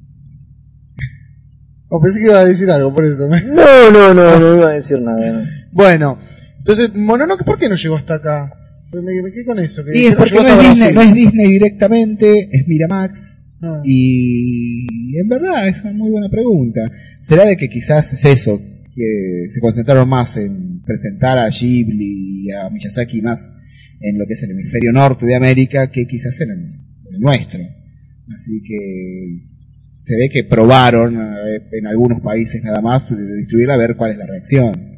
Es eso, después de, de que se hace el trato con Disney, eh, en Estados Unidos se empiezan a editar directamente en DVD, qué sé yo, Castillo en el Cielo, ¿entendés? Todo un montón de películas que, que, algo de tutores ya había tenido una edición previa, pero empiezan a editar todas esas películas que son desconocidas en Norteamérica, pero por ejemplo, para acá Disney no la distribuye, ni siquiera en video. Claro, ni bola. A mí hay algo que recién me estaba preguntando, ¿por qué se estrenan en cines? Digo, si está esta buena onda con Ghibli, las de Miyazaki, pero no las otras del estudio que no son dirigidas. Porque... Acá en muchos casos. Yo creo que la del hijo de Miyazaki de Estados Unidos se Sí, estrenó. sí, sí, porque el trato incluía tipo todas las películas de Miyazaki propiamente dichas para atrás y todas las eh, películas de, de Miyazaki para adelante y con prioridad a tres o cuatro del estudio que no sean necesariamente de Miyazaki por no sé cuántos años. Así que durante un lapso de años ellos pueden elegir distribuir todas las películas de Miyazaki y algunas otras del estudio. No necesariamente todas. Porque realmente. Y después se arregló también para las películas de Takahata, fueron editadas en Estados Unidos. Claro, yo me por Takahata le preguntaba porque. Están editadas. Están editadas, son buenas anunciar, la puedes conseguir en DVD. en Grave of the. Fireflies. DVD. Sí, porque estaría bueno, ¿no? Darle como un poco más de. Digo, sería una, una buena posibilidad que se puedan estrenar más películas eh, animadas de esta gente en cines, ¿no? Y no solamente de Miyazaki. Pero bueno, yo no sé cómo les irá, cómo les habrá ido en su momento a las de Miyazaki cuando se estrenaron acá. Porque de esto nos vamos a que en el 2001 salió El viaje de Chihiro, acá se estrenó. ¿Se estrenó en el 2001 acá? ¿O en 2002? Eh, un poquito después. No, Ah, se estrenó casi, igual, ¿no? Y-. Bueno, Por ahí, mentira, sí. llegó, llegó con bastante diferencia con respecto a Estados Unidos, pero ah, llegó no sé si 2002. alcanzó a ser un año. Ah. No sé si alcanzó a ser un año. Bueno, el 2001 hace esta mm, Viaje de Chihiro, que es la primera película después de, bueno, de Nausicaa que eh, Miyazaki en estrenarse en cine, acá, a través de, bueno, de todo esto que comentaba. Ahora sí, a través de a Buena través de Buenavista. Eh, bueno, Y es la primera película de Miyazaki en ganar premios internacionales en todo festival que se presentara. Y acá le fue muy bien. El toque Ah, eso iba a sí, sí, acá le fue bien. Acá de taquilla le fue bien y bueno, por eso de ahí en adelante creo que todas las películas de, de- de Miyazaki se, se vienen estrenando porque le fue muy bien. Sí, eh. Esto fue, sí, Pensá que ganó el Oscar. eso iba a preguntar exactamente. Bueno, tiene un problema esa película que es una crítica, ya que estamos la hacemos a, a la Disney y a las distribuidoras, y es que en DVD editada, como pasa con el 80 o el 90% de, del cine de animación que viene de Japón, que viene la versión en castellano y en inglés. Pero no viene la versión en japonés. Te toman como la versión original, digamos, vamos a ver, en inglés con subtítulos en castellano o doblada en castellano. Pero son las dos versiones dobladas, no, no Pero, te viene para, con audio en japonés. Mononoke, eh, no, Eh, Mononoke, Chihiro me parece que sí, No. ¿eh? No, Sí, me parece que sí, porque yo... Eh, sí, no, sí, no, no. sí, Fede. no. Sí, Fede. El DVD Yo estoy de seguro, acá- el DVD de acá, absolutamente, yo lo el vi DVD de y acá. lo, estoy, la vi en... El DVD de acá en- viene en con el idioma Nippon. japonés. ¿Sí? Sí. Sí, viene con los dos idiomas, de hecho. Viene en castellano, inglés y japonés. Ah, menos. Ah, yo en inglés no me acordaba que venía. Capaz con... vienen seguro. Con el castillo... Con el No, el castillo también viene en japonés. ¿También viene en japonés? Exactamente. Está quejando Nos hace quedar mal. Nos hace quedar mal. Veo, veo, veo, yo me quejo al pedo entonces. No, no, que hay películas que es verdad que se han distribuido acá poniendo idioma original un doblaje. Sí, sí. Por ejemplo, la película de Mamuro Oshii, eh, Avalon, fue estrenada acá en DVD con el horrendo nombre de Wartrix. Ah, Y ponían idioma original, que en verdad Mamoru Oshii se, fue, se la fue ese año. Se la fue a hacer a otro país porque le prestaban tanques para filmar la película. Y ponen como idioma original el doblaje al francés. Ah, genial. Ahora, Wartrix es Avalon. Vos sabés que yo pensé que Wartrix era, digo, esto, cuando lo veía en los catálogos decía Wartrix, esta película, qué mierda puede ser. Eh, ¿Cómo era? Le tenía un eslogan encima. Wartrix era... La guerra ahora es realidad. Bueno, No, guerra virtual, muerte real. Ah, qué alguna bueno, bueno. Bueno, Steamboat, por ejemplo, es sí. La- La, eh, la esa- máquina de vapor. Ex- exacto, la de Coso. La La de, de Otomo. La de Otomo, esa, no, esa tiene subtítulos. Esa no viene con el idioma japonés. ¿No viene? No, esa no. No, esa yo no sé no la Yo no tengo. me acuerdo. Yo la vi, pero no me acuerdo. Bueno, puede ser, entonces ahí es en verdad lo que vos... Viene, viene vos. en inglés y. ¿Viene en inglés nada más? En inglés, bueno, en castellano. En castellano. Qué desilusión me llevo yo con esa Que película. tiene Steamboat. en inglés tiene buenas voces y qué sé yo. Está Patrick Stewart, Sí. está eh, la mina polera, esta que hace. Ah, y la mina que hace de rock también. Eh. Ana Paquín. Anna Paquin. Y, pero bueno, pero nada, pero no están las voces en japonés. Así que usted me dice que Disney sí saca los DVDs. Entonces a mí el que me alquilaron era trucho. Me voy a ir a quejar, me voy a, ir a quejar entonces con el señor de- del videoclub. Che, ¿sabes que hablando de Ana Paquín estoy viendo la primera temporada de True Blood? Si me permiten el paréntesis. Qué fuerte que está Ana Paquín. He llegado a esa conclusión. Está muy bien. Pará, pará, ¿vos viste de piano? Eh, Ah, ah. ¿Viste? no, Esa no, joven tierna niña que podías tener en tus brazos, ahora le querés dar masa, ¿viste? pero, eh, Ana, y que a mí ni en X-Men me gustaba, eh, Ana, pa' que- El X-Men, en la, en la 1 está bien, en la segunda está chumbagre, No, a mí no, gorda. es que no es una mina que me gustó. Pasa que en True Blood, la- eh, vean True Blood, no es, no es para tirar cohete, pero está buena. Y siempre está con el shortcito, la musculosa. Ah, es la serie nueva esa la va a dar Pero- HBO. sí, sí, ahora hoy estrena la segunda temporada. Pero está buena la serie. Y Está dando algún otro pelotas todo el canal, tiempo. pará, ¿eh? no le está Ah, bueno, canal. pará, ¿Eh? ¿dónde hay que anotarse? El otro día estaba viéndola, me parece por otro canal. People and Arts o uno de esos. No, no, no, no está en ningún canal que no sea HBO. No, No, porque- vos no me decís que ahora HBO pisar la segunda temporada. Claro, Y pero la, la primera primera- temporada no la repitieron en ningún canal. No, No, me no, parece que le está dando, ¿eh? No, no, Yo no. la vi el otro día. De- Sí, final todos venimos con datos erróneos La- acá la- sí, la verdad. Mire, la verdad que Salvo que haya otra serie con vampiros que esté usted está viendo Crepúsculo. No, señor, Y eso es se una babeaba, película. se babeaba con el pibito este. Eso es una película y ahora Bastante se estrena. chota. Bueno, sí, y me sorprende, ya está anunciado y ya se estrena en escasos meses la continuación. Sí, New Moon. Que yo dije, vi el tráiler el otro día y dije, paren, pero todavía no terminé de ver la otra porque me va a llevar una vida entera y ya me meten en una segunda, déjense joder. Crepúsculo es tan chota que la tenés que ver por festa, ¿viste? Claro, déjenme digerir la primera, me va a llevar 10 años y después sáquenme la segunda. ¿Cómo ya están haciendo la Sí, segunda? es que O las sea, hacen de- así. de- el tiempo promedio tendría que ser como las el de 100% lucha. Las de 100% lucha es ese. Bueno, a mí me sorprendió también eso, verla hoy a la mañana por Telefe, porque es una película que se estrenó en, el, en las vacaciones de invierno del año pasado. pasado. Wow, ¿Quién la produjo? Telefe. Telefe, Películas. Y ahora como, y ahora como sale la segunda, están como calentando. Claro. Claro, sí, en realidad hacen eso, es por, es por eso más que nada. Por eso también se puede ver Transformers por Cinecanal en rotación todo el tiempo y, y todo ese tipo, siempre es así, ¿viste? Sí. Te estrenan una y, al- y te empieza a aparecer Claro, las de Harry te Potter, ahora vos ponés la tele y televisión, película- bueno, sí, pero la quinta todavía no la dan. No. No, no. Pero hasta la cuarta la ves en repetición, está en todos los canales hay una película de Harry A Potter. mí no me gusta ninguna película de Harry Potter. La uno me cae simpática. Entonces, Pero- no mire la sexta. Bueno, pero todo el mundo está diciendo, y yo como un boludo siempre caigo, siempre piso el palito. Y todo, o sea, antes de estrenar dicen, loco, esta es. No, Harry esta es la peor. Esta es la, esta es la No, película. no, y yo no, como un boludo no, voy y la veo, no, la no, puta que me no. parió. Para mí, hasta ahora. Martín Cruz, usted es muy ingenuo Yo también. le digo, ¿no? yo le digo, a mí la que más me gustó hasta ahora es la quinta y la sexta me parece que es Yo de, creo que vi la 1. es de las peores, es de las peores. ¿Cuál es la quinta? Nah, La quinta es la anterior. La quinta te gustó. Sí, a Martín Cruz no le gusta esta, ¿cómo es? Ger- Germión, ¿cómo es? No, ¿No le gusta no, también? muy grasa para mi gusto. Ah, pará. La otra norteamericana, esta por lo menos es inglesa, tiene un acentito más lindo. No, no, no. Cuando te diga, ay, algo- me duele, te van a decir con algo, pero justo- No, sé que el cual me gusta, nos vamos a la mierda, ¿eh? Eh, me gusta, de, eh, pero yo no sé si es legal decir esto, ¿viste Narnia? No. Muy bonita, muy Bueno, la más chiquita, ¿te gusta la que, Ah, se, la que abusador. se empome el fauno? ¿Por qué se la vio? No. Nada más degenerado, una mira con un fauno. ¿Los faunos de qué tienen fama? De tener una garompa así y cogerse cuanta cosa que anda caminando. Me encanta. Pensé que iba a decir de tener un miembro. No, no, la que es la, la hermana más grande, en Narnia, en la 2, jo, No la vi, la dos. está re bien esa película. No la vi, no. Está muy... Y el las dos fauno bien. se bambino en la No, nena. Sí, en bambina. ¿Qué verbo es ese, Velasco? En bambina. Claro. Pobre bambino. Mira, Dios. Claro. Bueno. No, Sí, bueno, bambino. volvemos, volvemos, al, volvemos al. Ya estamos hablando de Miyazaki, inocencia pura. Bueno, volvamos para el lado de... de- Un poquito, nos fuimos. Una digresión se le permite a cualquiera. Vamos. Vamos al maravilloso punto de Chihiro. Eh, bueno, ¿Qué bueno, chique? Con Chihiro vuelven los chanchos. Sí. Y usted se ríe.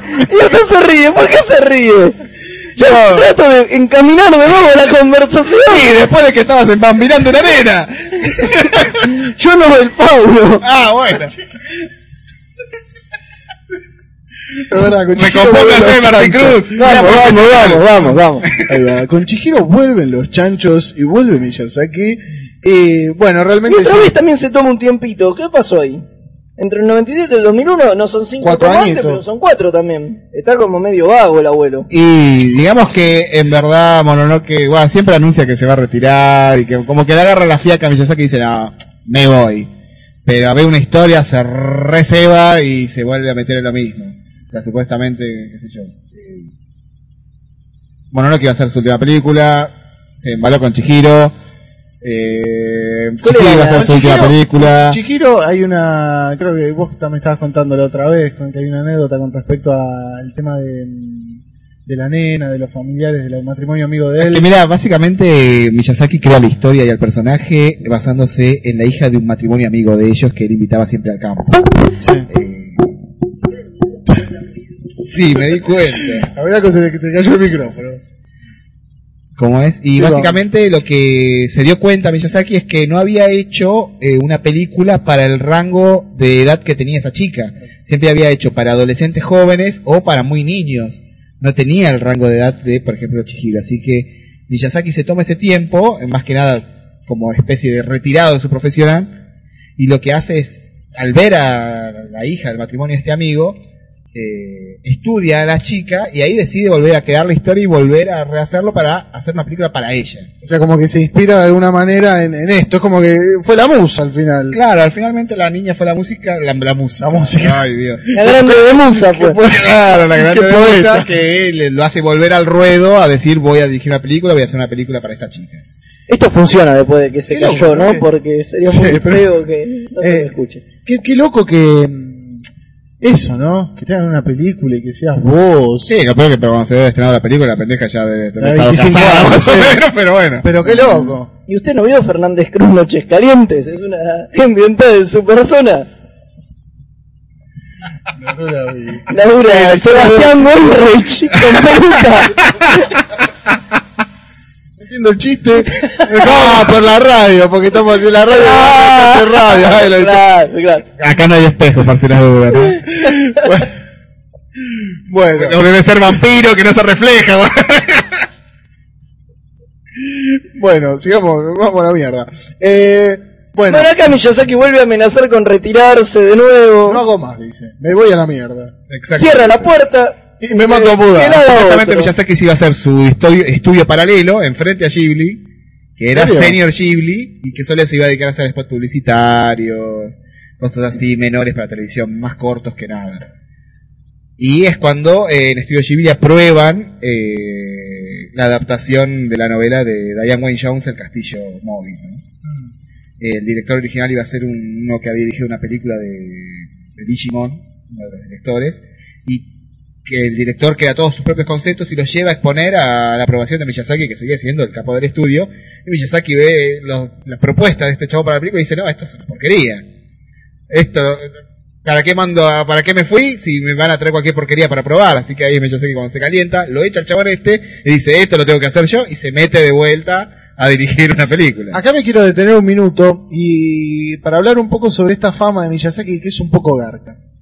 No es que dicen es que es medio ortiva, que él, viste, tiene cagando a todo el mundo, que no le gusta la idea de nadie, que todo como él dice. Eh, sí, riguroso. no, es riguroso. O sea, él se entrega de cuerpo y alma y espera que los demás hagan lo mismo. Especialmente si les estás pagando, ¿no? Sí, sí. Pero sí, no, en verdad Pero es sí, es el chavo, es un verdugo, chavo- no, pero es tan jefe. obsesionado con la perfección que sí es bastante hinchapelota. Yo quiero Yo creo que al único que se la deja pasar es a Takahata porque lo respeta. Sí, Absolutamente. Tomate, cagate, le decir, tomátela vos, pendejo.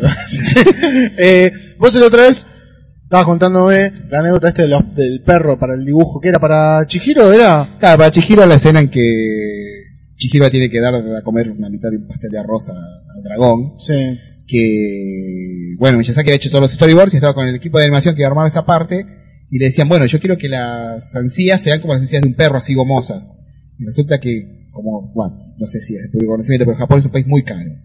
Tener un jardín es una fortuna, así que la mayoría de estos pibes vienen, la mayoría de la gente nace en departamentos, están en Tokio, las inmediaciones, así que en su vida vieron un perro o tuvieron un perro.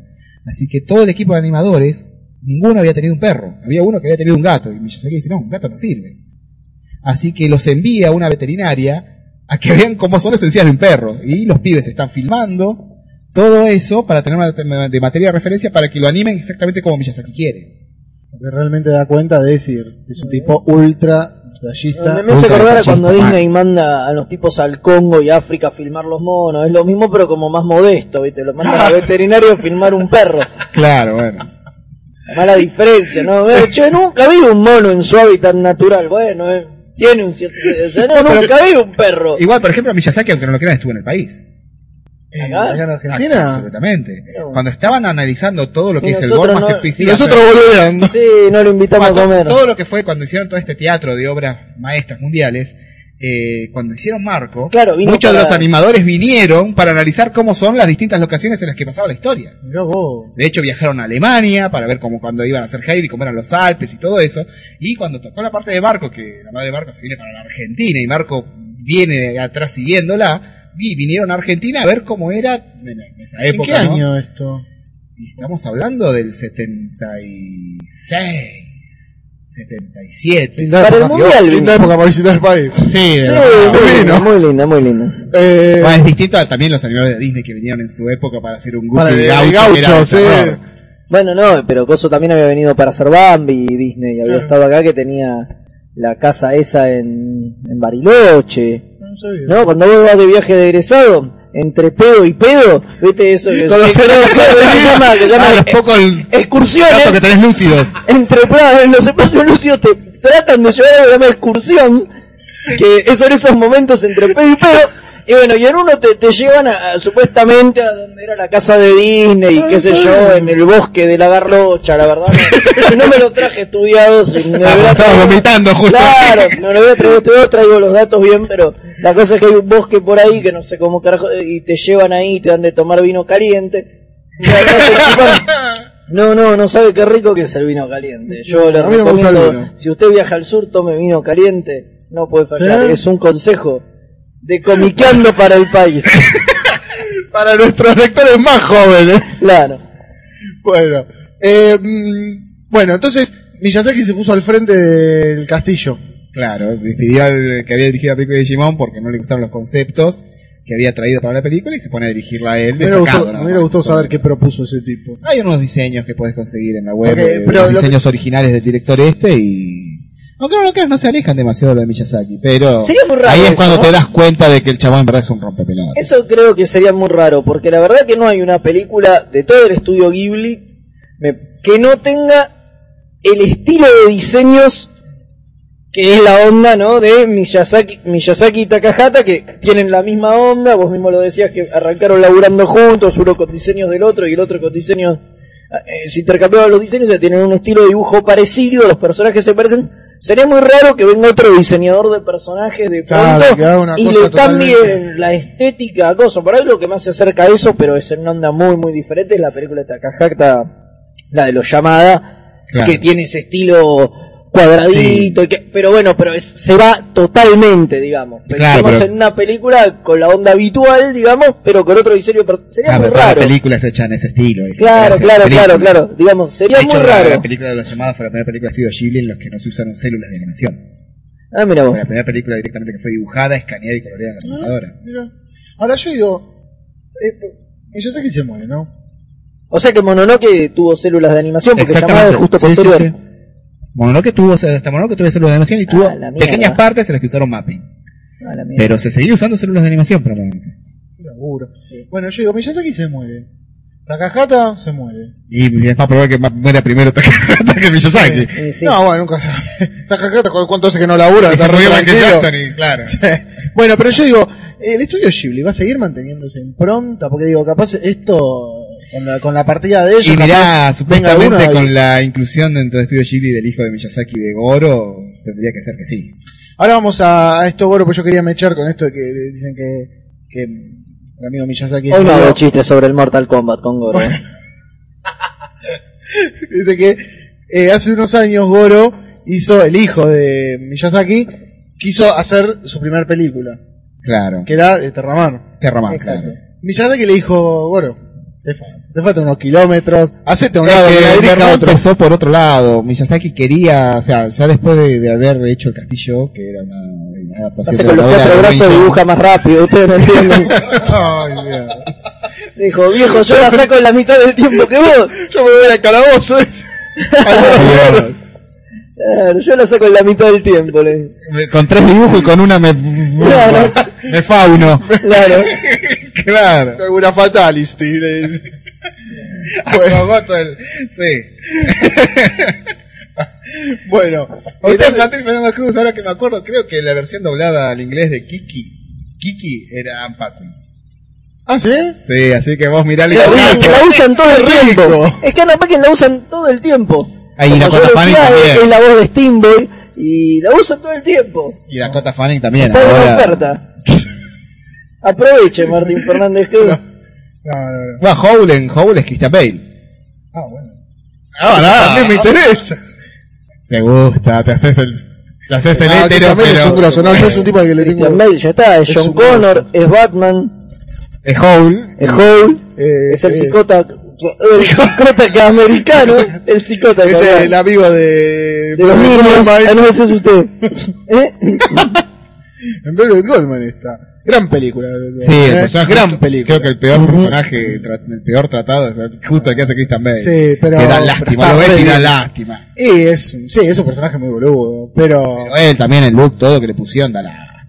Y, pero se supone que es un muchacho glam en sus años mozos. Que escucha a Bowie y toda esa gente. No, no, no, bueno, bueno. Bueno, Usted, verdad, es muy glam usted, Fernández Cruz. porque Especialmente por esa cresta blanca que tiene ahora. Claro. sí, el pelo es un recuerdo. bueno, La imagen que se debe hacer la gente de usted cuando lo describimos. eh, bueno, ¿cómo fue lo de Goro? Entonces, Miyazaki le decía, no, no podés. Bueno, en verdad, que Miyazaki. Claro. en verdad, Miyazaki tiene un prejuicio porque después de que adaptó la novela de Di- Diane Wayne Jones de Howl, se embaló con adaptar novelas y quiso adaptar las novelas de Terramar de, de la autora. Y fue le propuso su proyecto a la autora, la autora le dijo que no a Miyazaki. Ah, mira. Y Goro fue por su lado y a Goro le dijo que sí. Debe ser Es más lindo, Miyazaki- me imagino. Miyazaki hecho una furia, ¿viste? Así que también medio como que es un proyecto semi maldito. de- Ah, Sí, pero al final igual le puso el escudito Ghibli, o sea, Y sí. le dijo, bueno, da, sí. está bien. Sí, bueno, pero también, seamos coherentes, Goro es un clon de- del viejo, Pero más lo o que- menos. bueno, lo que yo había leído era que Sí. después de esto eh, se pelearon ellos porque él le dijo, no, vos todavía no podés dirigir, te falta. Él la dirigió, la estrenó, fue Miyazaki a verla y le dijeron, y, y está bien. Como diciendo, esto es una cagada. Pero No, pero dice Ghibli, tengo que apoyarlo. yo no, no la vi. Yo, Yo vi pedazos, la vi entrecortada Sí. y se parecen mucho los diseños y demás, eh, muy Miyazaki, pero la película... pero habrá que ver el, el guion, desconozco, pero creo que además adapta solo la primera novela. No, no, la tercera. Ah, la tercera. Ah, ni siquiera Toma la elementos primera. de la tercera Ah, telenovela. a- a- arrancan en cualquier, arrancan y terminan en cualquier lado. Es como Narnia, que empezó en el libro cuánto, también en el 3. Libro segundo. segundo. Un segundo. ¿Por qué? Porque el primero no debe La pasar aguja y el nada. rojo, claro. ¿Viste? Eh, Pero, qué sé yo, para mí, a nivel animación y demás, está bien. ah, pasa que Después la, también- la veré en profundidad y les contaré. Esperamos su, su crítica. Entonces, bueno, esto venía que Ponio eh, se estrena ahora y dicen que hay como cierta... Antes que en Estados Unidos. Tenemos el... En Estados Unidos se Lujo. estrena el año que viene, ¿no? No, no, no. Se estrena el veintipico de agosto. Ah, se estrena casi un mes antes que en Estados Unidos. ¿Qué? Ahora que se postergó va a ser apenas 15 días, pero la fecha de estreno original era un mes antes Qué que en Estados Unidos. afortunados, ¿eh? ¿Y por qué? ¿Por qué pasan estas cosas? Sí, tenemos suerte. Tenemos No, en suerte. realidad porque eran las vacaciones de invierno y les debería convenir a la distribuidora estrenarla acá en esta fecha que esperar septiembre que posiblemente se la metan en el culo. ¿no? Sí, Claro. sin lugar a dudas. Bueno, esto venía que dicen que en Ponio, yo no la vi todavía, Dani vos tampoco la viste todavía. No, no, no. Fede sí la viste. Yo sí la vi. Dicen Yo hay trato de no ver las películas que tienen una mínima, mínima probabilidad de estrenarse en cine. Sí, sí, películas. la- ver la, Al- la película por primera vez en una pantalla de cine es una experiencia única. Sí, ni hablar. Yo Sí, estoy no, totalmente- sin duda. Totalmente Estamos de acuerdo. todos de acuerdo. A Para- favor del cine. Sí, sí, yo me arrepiento de haber ido a verla, de verme, haberme visto la película de Kevin Smith, porque ahora me enteré que se estrenó y. Sakimiri. Sí, Sakimiri y me voy a Sakimiri perder. realmente fue una sorpresa que, que se anunció. Sí, no, a mí me Porque yo sorprendió creo que nadie pensó que se iba a terriblemente, estrenar. Obviamente. Ah, Aparte de que se va a ser la tercera vez que vas a ver una pantalla celeste con el Totoro, con el logo de Studio Sí. Ghibli por tercera vez en Argentina. Sí, no es mucho. Verlo en una pantalla de cine. Sincero, yo creo que la primera vez que fui a ver Chihiro y apareció ese logotipo así que lo viste cientos de veces en el televisor, viendo Claro, las lloraste. veces en DVD, te emociona. Funciona mucho. Después te estás cascando pendejos que la llevaron los viejos en vacaciones y no te dejan ver la película, pero bueno. Ay, sí, qué horror. Hay que matar a los niños. Un mensaje de Comiqueando a sus jóvenes lectores. Exacto, No tengan exacto, hijos. exacto, sí, tal cual. O no los lleven al cine, por lo menos, o llévenlos con correo y bozal, no sé, algo, pero son muy molestos los chicos en el cine. No, los chicos son molestos cuando están cuando son varios. De a uno me parece que se puede manejar. No, son no, de cuatro o cinco, ahí como que se En empiezan a subir. Ay, ¿qué, como los ¿quién comunistas, es? ¿Y ese quién es? Y, uy, ¿y ahora qué le va a hacer? ¿Y por qué? A veces chico es estúpido.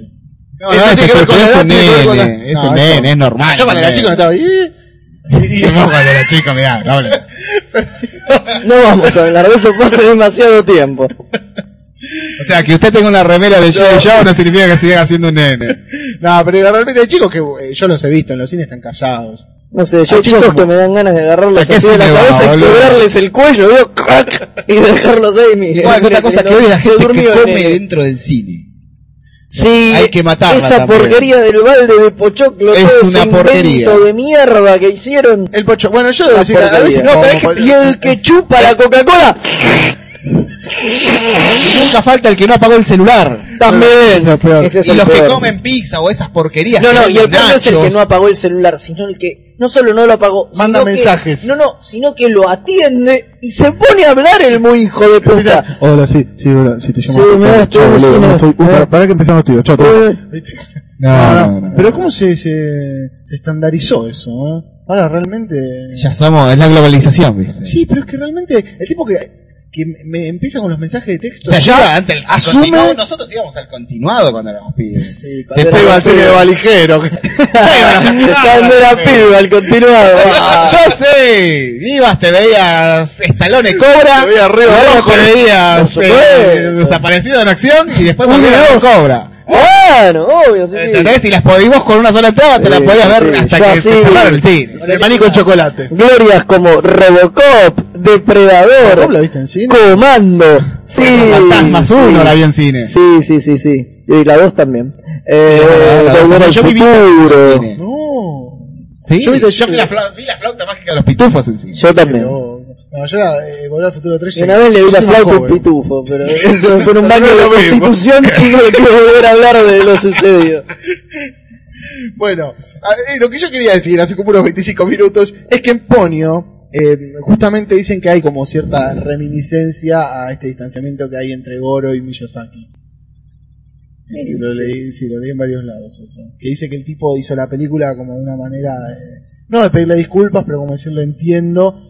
Porque no sé, yo no la vi, pero en varios lados lo leí eso. ¿eh? Estoy hablando totalmente al pedo, porque no la vi. boca de ganso. Sí, Ah. pero no sé, usted que la vio capaz me puede... Eso, Mire usted, yo qué sé. No Porque sé, yo lo que sé de Ponio es que es una versión libre, muy libre, de La Sirenita de Hans Christian Andersen, digamos.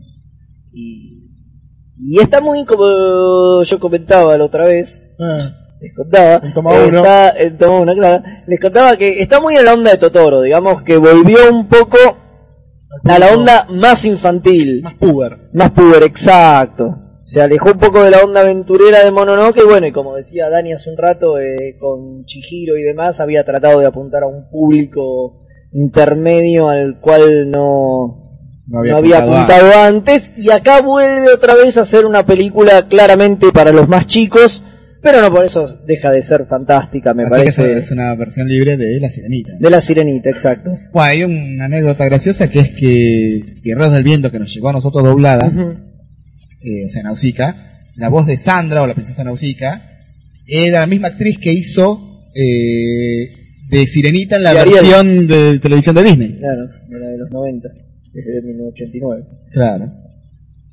Ponio se va a estar estrenando en 15 días. Vayan a verla. Vale la pena Vale la pena. completamente, como yo digo. Vuelven esos seres de goma horrendos que Miyazaki empieza a meter Sí, en Chihiro. sí, Uh, sí, sí, sí, sí, vuelven, Qué viejo vuelven. senil y loco, eh. Sí, sí, Ese sí, bicho sin cara, el Kaonashi, cuando se empieza a hacer grande, es un asco, empieza a vomitar, boludo. Yo llevo un pibe a ver eso y me voy a decir, ¿qué me trajiste a ver? Sí, y tiene unas cosas muy en el estilo de Miyazaki, esa suerte de realismo mágico que el tipo maneja, donde en un momento se inunda todo.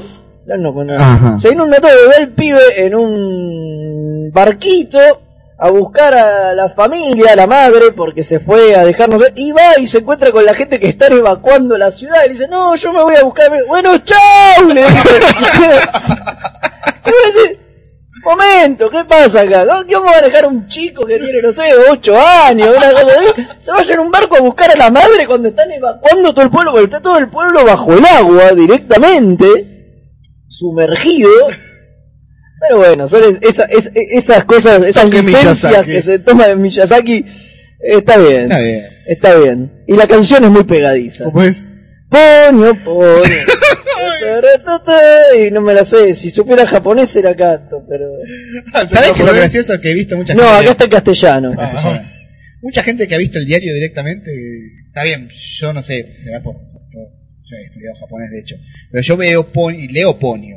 Pero mucha de la gente que agarra el diario y ve dice, lee poncho. Poncho, claro, poncho, obvio. Eh, también, bueno, nosotros decimos Miyazaki en vez de Miyazaki. Claro, sí, Pero es nosotros, Claro, tenemos, pero nosotros Poncho- tenemos la letra Y. Pero claro, yo veo, Pero yo Poncho suena como, ponio. como muy medio bruto, medio pancho, ¿viste? Como Claro. feo. A mí, me- a mí me Los choca, chicos dicen es poncho. normal, ¿no? Igual para mí tiene un afiche muy feo. La película. No sé, si Ese, es el, es el afiche. el pescadito asomándose del agua, pero no dice. ¿Esa es esa foto de ahí? La del- No, Eh, no, ese fue ese fue el primer afiche que hubo, pero es muy parecido, pero Ah, ya agua sé cuál es. Oscuro, Sí, ya sé cuál es, ya sé cuál es. Eh, es medio feo, la verdad. No dice nada, No. le falta piripipi, como decían. Un poco de su... Le falta piripipi. Mira, las primas cantaban. Eh, era en un sketch O eran las guerreras, no, era, eh, no, no, no, no, era un sketch de Nito Artaza Ajá. cuando hacía de Caputo y estaban todos bailando y el chabón le decía mal, mal, mal, faltó piripipi. y así terminaba. Finalizado eh, Miyazaki, brevemente, Ghibli, otras obras, Takahata, eh, el amigo este de Miyazaki, de Miyazaki, tiene cuatro películas, ¿no? Sí. Que dirigió en el 88. Efectivamente. Y muchas, muchas, muchas series de televisión. Ah, el tipo hizo mucha carrera en televisión. Claro. Claro, como bueno, decimos, venía antes de Miyazaki, se, se deslindan juntos de la televisión, pero, pero sí, pero él venía con mucha carrera de Desde antes. antes que- que corre Miyazaki. En el 88 estrena Tumba de las Luciérnagas. Eh, Gran película. Sí, Excelente película, pero siempre la recomendación es que sea un día de sol re lindo y que estén re contentos para verla, porque la película te tira guste- para ojo, abajo mal. Ojo, hay gente que le gusta regodearse en esa depresión.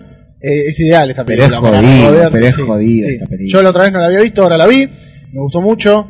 Me emocionó mucho y tiene, como te decía, pues hay una- un nivel de, no sé, poesía, no sé cómo decirlo. Lloró como un maricón, diga. No, la es que, pero pues es que no te da para llorar, porque es tan amarga la película. No, te hace un nudo en la garganta claro, que no te te deja hacer claro, nada. Sí, sí, sí, sí. Sí, Pero- o sea, tengan cuidado con esa película porque es un bajón 100%. Sí, pero véanla porque es más Es- eso sí, es fundamental, pero vayan, véanla un día que estén contentos. En el 91 hizo Only Yesterday, que yo no la vi. No sé si ustedes... Yo puedo hablar, ¿qué quiere que le diga?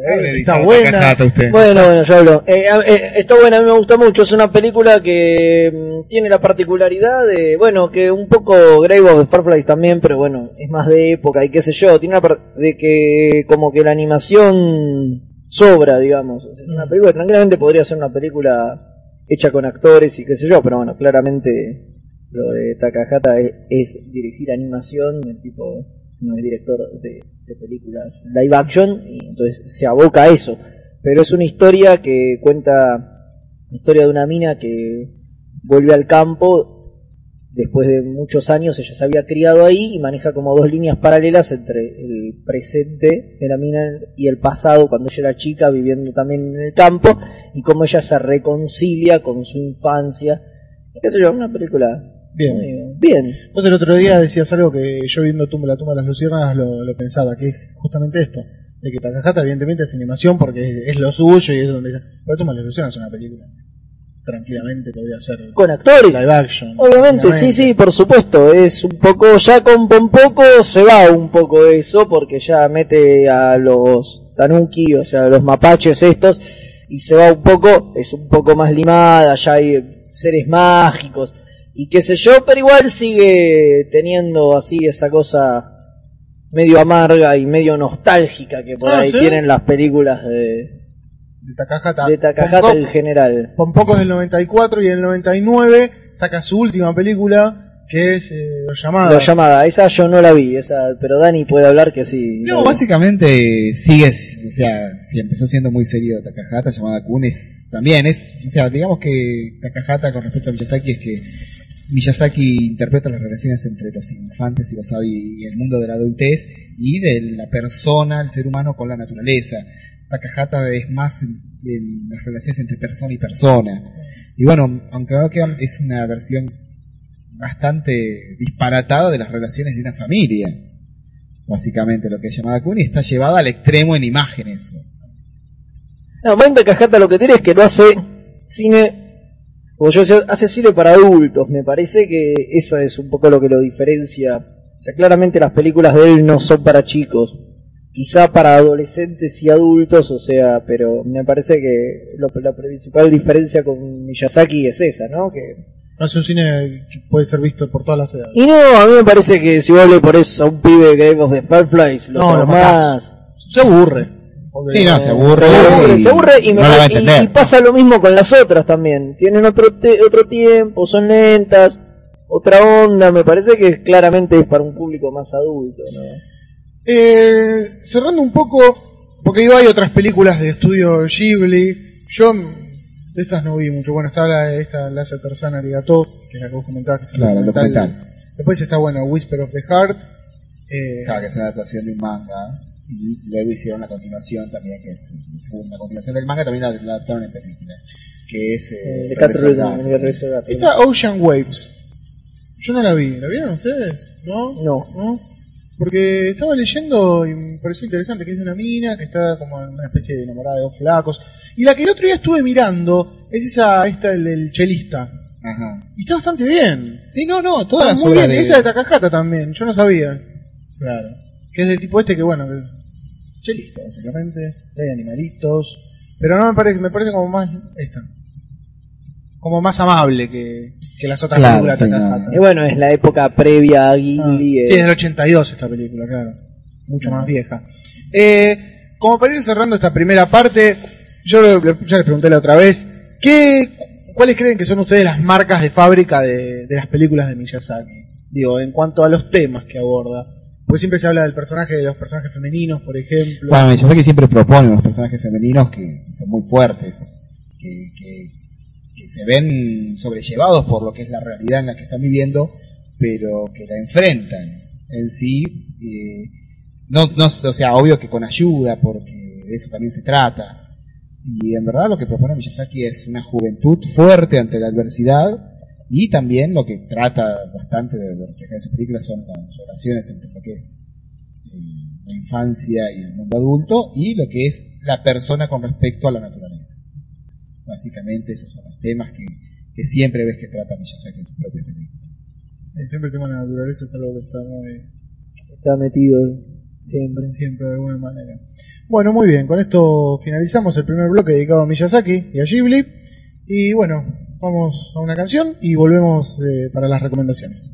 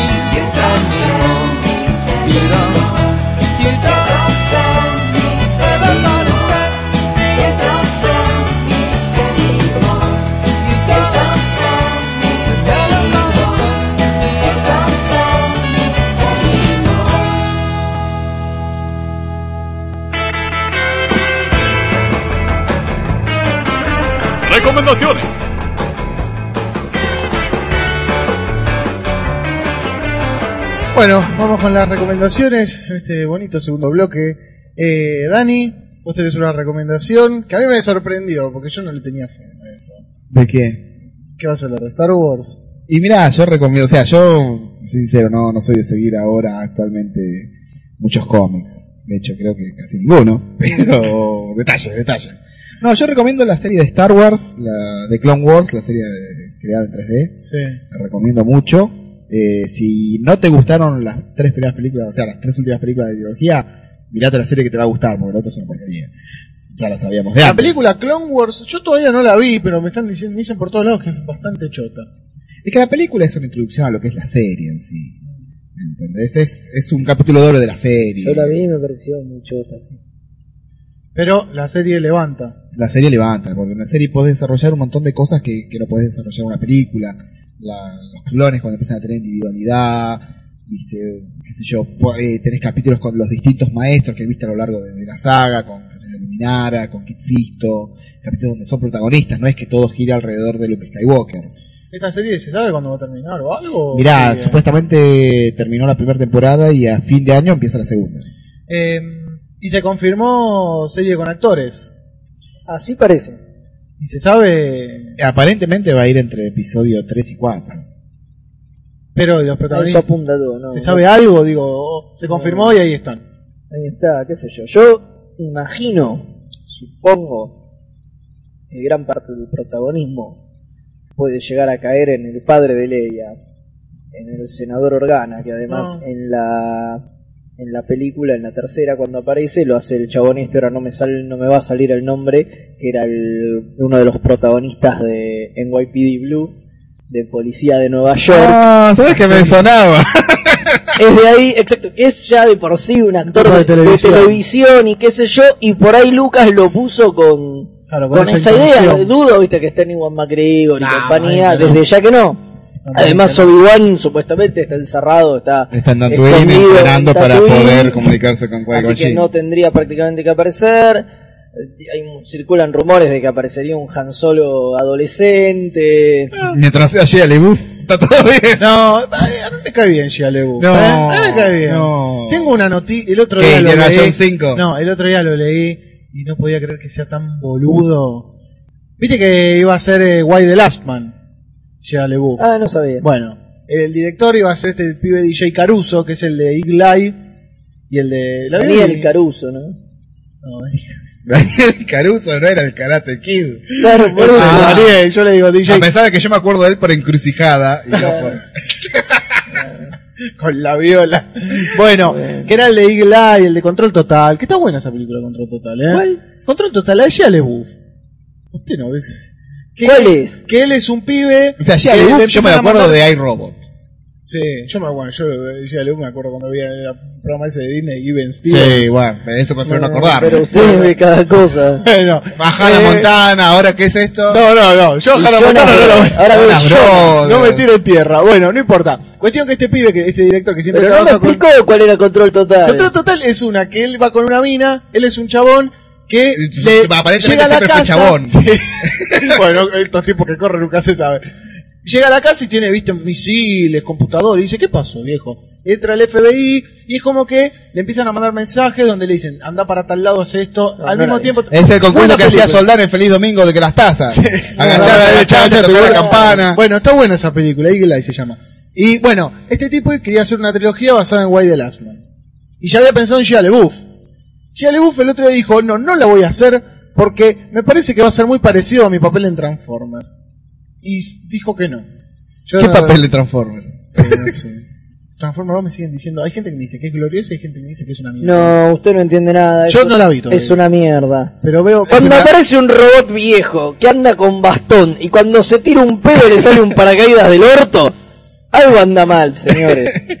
Es Michael Bay. Algo anda mal. Pobre Michael Bay. Algo anda mal. Que Megan Fox ahora dice Michael Bay, dice que es un director de mierda y todo. Estamos bien, tiene razón. Tiene razón. Pero tenía laburo. Y bueno, yo no lo necesita más. Sí. Ese. Todos queremos ver a Megan Fox en la película de Jonah Hex.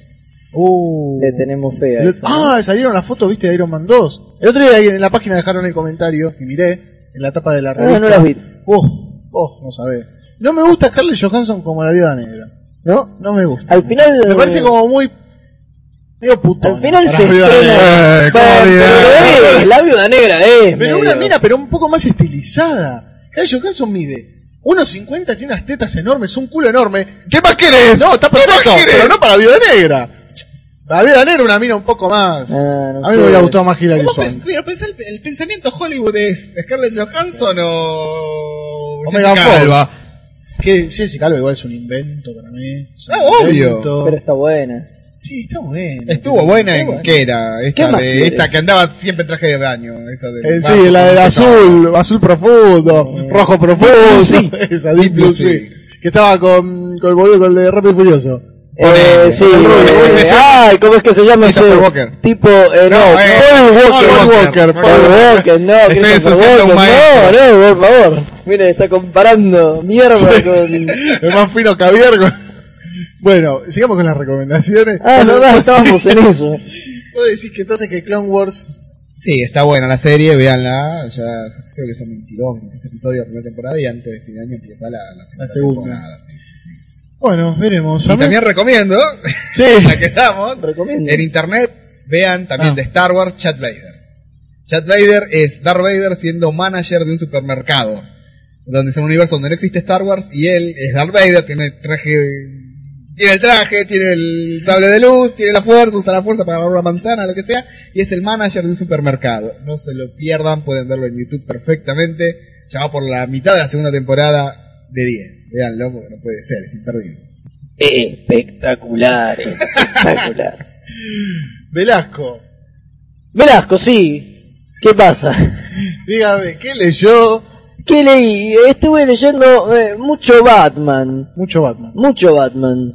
¿Y Demasiado qué Batman. estuvo leyendo de Batman? De Batman estuve leyendo mucho de lo último. Leí todo lo de Morrison y leí todo prácticamente lo de Paul Dini. ¿Y?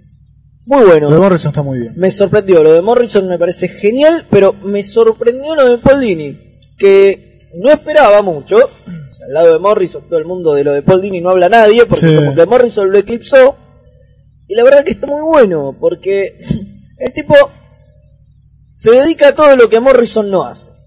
Bueno, hace todos números unitarios Claro, aventuristas. en los cuales profundizan los villanos. Por ejemplo, crea un nuevo Scarface, eh, le hace un replanteo bastante copado a Poison Ivy. El tipo se dedica a desarrollar los villanos. También hace algo muy copado con el Penguin y con el Riddler reformado trabajando de agente detective privado. Y bueno, y hay como una trama que es la del Riddler de detective privado, que está todos los números y trata mucho también, hace bastante énfasis en Bruce Wayne en la vida de Bruce Wayne y en las otras identidades de Batman. O sea, Batman Como las otras identidades. Claro, tipo eh, Matches Malone, esas identidades que Batman Ah. se crea Sí, para sí, infiltrarse en el AMPA. Bueno, el tipo juega mucho con eso, o sea, Batman no es Batman todo el tiempo, sino que hace misiones que lo llevan a estar mucho tiempo como Bruce Wayne, Como Moon Knight. Eh, lo llevan a estar mucho tiempo como Bruce Wayne o mucho tiempo en otra de estas identidades infiltrado en bandas y qué sé yo. Entonces desarrolla básicamente todo lo que Morrison no toca, como que se dedican a dos cosas distintas.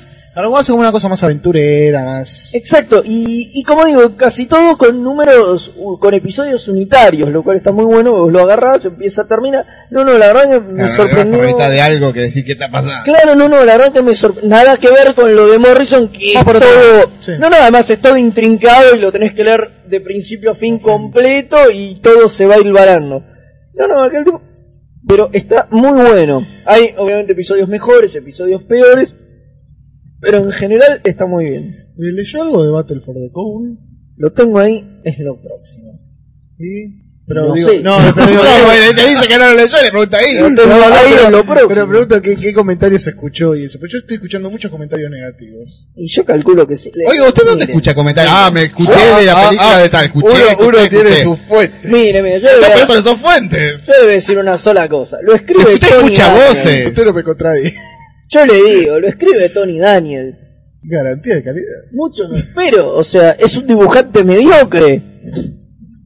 Sería una Reivindíquelo, sorpresa. No, no. Sería una sorpresa que un dibujante choto como Tony Daniel de pronto se revele Como un gran guionista. gran guionista. Ojo, ha pasado, qué sé yo, casos como Ed Brubaker eh, o incluso Brian Michael Bendis. Son tipos que empezaron haciendo todo y Ah, como Michael Bendis dibujó. Sí, los primeros laburos son integrales. Ah, no me acuerdo. Eh, tiene algunas cosas. Hace una cosa medio rara, tipo collage. Sí. ¿No leyó Torso, por ejemplo? No. Bueno, esa, si mal no recuerdo, hoy estoy para atrás y me equivoco siempre. Me parece que esa es con guion y dibujo de él. Y no es un dibujante. Un gran guionista, sí. Un gran guionista, sí, no me caben dudas. Ahora está un poco venido a menos, Sí. no me gusta demasiado lo que está haciendo, pero tiene algunas cosas majestuosas. Y bueno, eh, bueno, como le decía, de Brubaker también en una época dibujaba, otro que dibujaba también todos sus primeros laburos son dibujados por él, es Jude Winnick. Todos tipos que en algún yo- momento... Yo, leí Pedro, Pedro y yo. El dibujo de, de Winnick era Pero- simpático, sí, pero, me parece que se ajusta a ese tipo de historia. ¿no? No Exacto, pero bueno, cosa. pero el tipo claramente después se volcó 100% al guion y me parece que está mejor. y Pero qué sé yo, no me parece que Tony Daniel sea el caso. Sí. Hay que ver, Hay que por ahí cuando lo leo me sorprende. Bueno, y después de eso arranca, vuelve Winnick a Batman, eh, arranca el título nuevo Batman y Robin Morrison. de Grant Morrison. Ya salió el número uno. Y creo que de hecho ya salió el 2. Ah, ya salió el Eh, dos. sí, eh, lo mismo de los de Batman ya salieron dos y en Detective eh, vuelve Greg Ruca que está protagonizado por Batwoman. Bueno, muy Eso es lo que sigue, todavía estoy aproximándome rápidamente a eso. Y yo sé que usted quiere hacer una recomendación para cine. Ah, eh, que ya dije antes, me parece que es fundamental que vaya todo el mundo a ver Saki Miri Make Up Porno, que se estrena también el 30, igual que película. Es una muy buena película. Kevin Smith, por desgracia, no se estrena tan seguido como debería en nuestro país y me parece que bueno que estaría bueno ir a ir, ir y colmar las salas para que las próximas películas De de Kevin Smith, Smith. Se, se, se- se estrenen sin problemas. Bueno, lo mismo corre para Ponio, ¿no? Hay, hay un tipo de cine del cual siempre como que nos quieren dejar afuera y está bueno cuando te estrenan alguna película de ese tipo ir y hacer el aguante porque, porque eso la la chance de que la y sigan aparte, estrenando. siempre es bueno ver a Elizabeth Banks. Sí, es obviamente. hermosa. Y a Seth Rogens también, ¿por qué no? Es- a mí me cae muy bien. Me excita Seth Ah, usted lo excita. Claro, claro, claro, claro. Y además está Tracy Lord. Sí. y- Crazy Lord. Otra. Sí, Sí. En silla de ruedas con pulmotor. No. No, bueno, no, no, está bastante Tracy Lord, ¿eh? Todavía, todavía tiene- sé, yo era muy niño cuando veía Tracy Lord. Sí, bueno. Todavía tiene para dar, Tracy Lord. ¿Y otra actriz? ¿Es, es actriz porno? Creo que sí también. Tiene una pinta de actriz porno. Sí, sí, sí. Sí, sí, sí, sí. Ya eran dos actrices porno las que estaban. La otra no me acuerdo cómo se llama ahora. Se me escapa el nombre, pero sí. Bueno, muy bien. Eh, yo lo que quiero recomendar es que el otro día leí, es el primer volumen de... ¿Cuál fue el nombre? Upa, de la Cumbre de los Dioses, dibujado por Taniguchi, Está muy bien, que es uno de estos mangas de alpinismo que van a la montaña, y duermen en la montaña. Pero está muy bueno y el dibujo de Taniguchi, que yo mucho de Taniguchi no había leído, solamente había leído Barrio Lejano, que me gustó mucho. Muy bueno. Sí. El caminante no leyó. No. Eh, pero esta son cinco tomos. Yo vi el primero y me, me gustó muchísimo. Y ese del, del ahogado, del náufrago. Ah, y después leí. Ahora sabes que se me hizo una laguna, no me acuerdo si era Survivor o Survival. Survivor. Survivor, ¿no? Era algo así. Survival o Survivor. Bueno, uno de Takao Saito, el que hizo Golgo 13 también. Eh, se editó el primer manga, el primer volumen del manga, que es un tipo que se despierta y está como en una especie de isla. Y no sabe qué mierda pasó, no sabe. náufrago, pero en manga. Claro, pero no sabe, o sea, el tipo Es- es vivía en. Tokio. No, pero el tipo vivía en Tokio, bueno, durante todo el primer manga, No, el tipo está... existe, lo vi el otro día por Animax, no sé cómo se llama, es la cosa más fea que vi ¿Qué? en mi vida. El, anim- el Lost Anime, no es Como un el, anime ah, Lost, sí, Survival ¿no? Planet. Exacto, es horrendo. Es patético. Es pésimo. viene, viene con el enlatado que te vienen, mandan tres buenos y dos que más o ¿Puedo decir una cosa? ¿Puedo decir una Sí. cosa? Hace años ya, muchos años, que no me engancho con una serie de anime. Que no me engancho con ninguna. Las veo y No, me parecen todas- así. Está bien, yo reconozco que no estoy viendo mucho. No se ven samuráis. No. Bueno, ahí tiene, esa está buena. Lo último que Es vi, verdad, Samurai se ven, sí. lo último que vi que hace poco, que es del año pasado, eh, empecé a ver Golgo 13. La serie esa de 50 capítulos. Ah, está buena, no la vi. Yo vi los primeros capítulos y está de puta madre. De puta madre. No, por porque eso- hicieron algo que es increíble. No cagaron al personaje y no le pusieron una animación. Bueno, volviendo, digo, volvemos a Miyazaki, con el tema de que a mí lo que me rompe las pelotas es que veo que todo el tiempo hay computadoras. Y todo el tiempo todo 3D. Y ya me rompe las bolas. No te digo que volvamos al bueno, me 2D, ofendió. no te digo que no te digo que volvamos, pero ya los las, los boludo de las series ya son frías. Todo en 3D y todo digi- y todo y no ya está, no me gusta. A mí déjame con Bueno, yo creo que Boludo, tenemos- la yo- al norte, papá, eso es animación. Dios. ¿Cuál? ¿La con actores? Ya, como la de Muy Guyver. buena. Y la de Guyver con actores. Ah, yo- Las dos, yo rescato las dos. Hijos de puta que son, después me dicen- En la una está Mark Hamill que se convierte en cucaracha gigante. Sí, sí, sí, maravilloso. a Maravilloso, con actores es, es Sí, gloriosísimo. Maravilloso, es otro día. Las Vamos a peleas, hacer. Pero bueno. películas live action. Sí, mangas. Eh, pero bueno, lo que me pasa a mí es eso. Y con Golgo Pero- se midieron, porque Ajá. se dieron cuenta que la historia no, no, o sea, no permite que haya una animación tan sofisticada. Hay bastante, pero el personaje está bien y ya te digo, mantuvieron como cierta Pasa, También el estética. problema que hay con eso es la cantidad que hay, ¿no? Hay una cantidad en lo cual encontrar lo que sobresale de la bosta lleva eh, eso, comer demasiada bosta. Y por ahí uno eso. ya no tiene ganas de hacer eso. Yo hace siglos ya que no pongo Animax porque cada vez que lo pongo hay alguna porquería y digo, No, ah, esto es horrible y ya me da sí, cara bueno. Animax es eso, cuando no estaba acá, todo el mundo quiero Animax, quiero Animax, quiero Animax. Como era, era ¿cómo era? Se llamaba antes. Eh, Locomotion, todo el mundo, está- quiero quiero Locomotion, pusieron Locomotion y todo el mundo dijo, ah, no, no lo veo porque es una mierda. Ahora la polenta es City Vibe, supuestamente. Sí, es que, Pero, que bueno. que nadie tiene. Obviamente, que- que- obvia- obviamente. Pero yo digo, a mí lo que me pasa es eso, que las series yo ya las veo y ya estéticamente me generan rechazo. Hay algunas buenas, qué sé yo. No, la- por seguro ejemplo, que la nueva de Full Metal Alchemist, yo lo poco que pude ver, eh, está bueno, ok, a mí me gusta la serie, me, me gusta el manga y me gustó el primer anime. Pero el nuevo está está bastante bien, van, no sé, Igual, 10 capítulos recién. A mí pero, hay algo que me parece alarmante que pasa acá, supongo que en Japón no debe pasar, que pasa acá que es que no rescatan series de hace 15, 20, 30 años. No. Y pasan todas las mierdas que dan ahora. ¿Por qué no pasa Ah, nada? no, ¿por qué?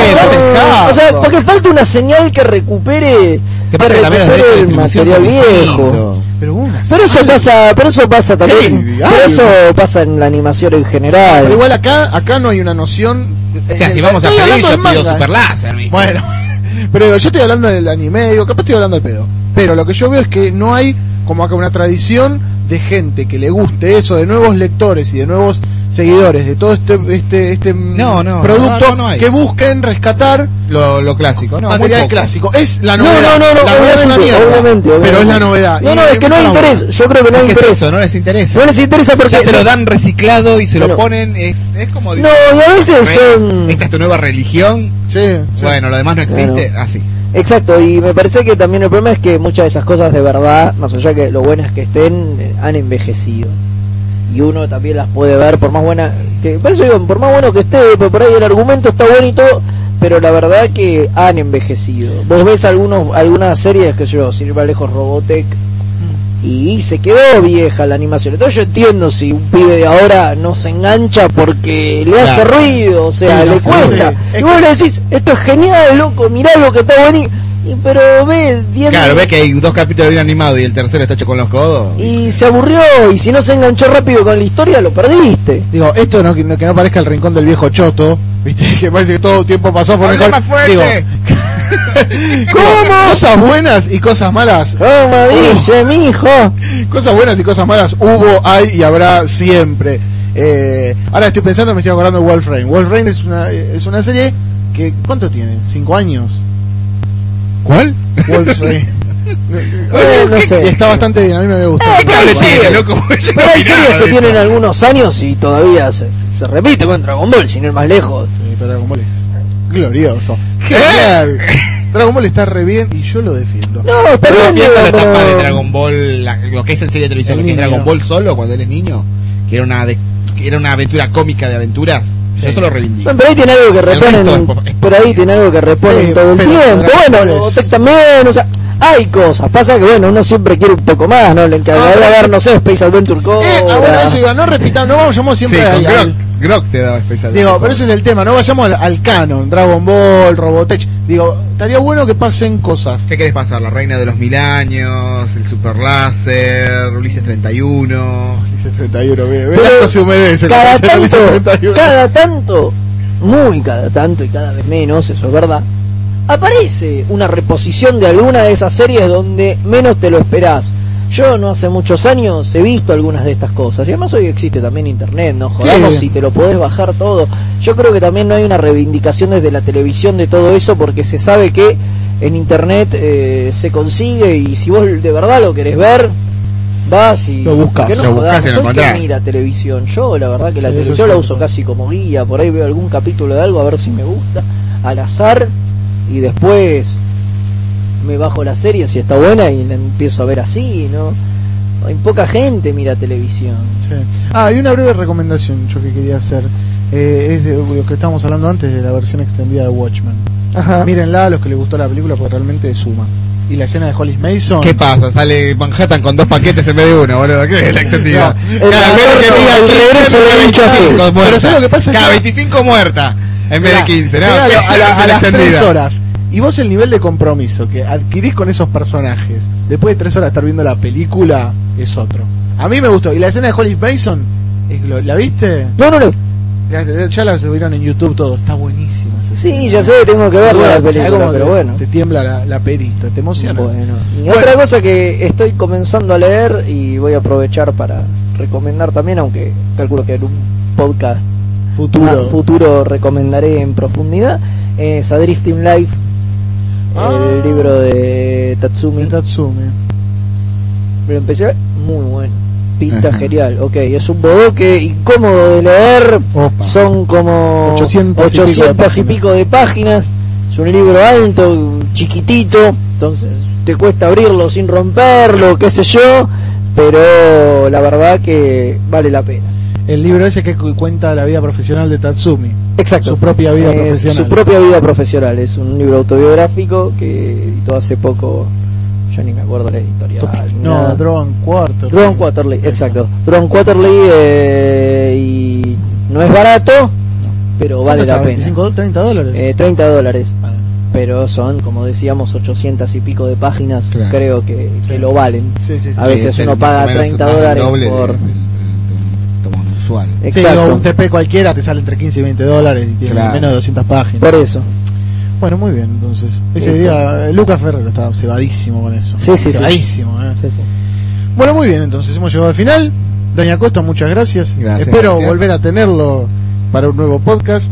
Cuando usted quiera. Y Fede Velasco. Ah, trajo para sortear eh, los muñequitos. Tengo la foto de los muñequitos de- que trajo de mm, Miyazaki. Así que los vamos a estar sorteando. Sí, sí, sí, Eh, Dani. Dani los va a dejar acá en mi No, casa. sí, Yo me quedo soñá. uno. Sí, y los que no sí. me gustan. Soñá, soñá. Soñá con ese y con Unpackwin, dale. y los que sobran los sorteamos.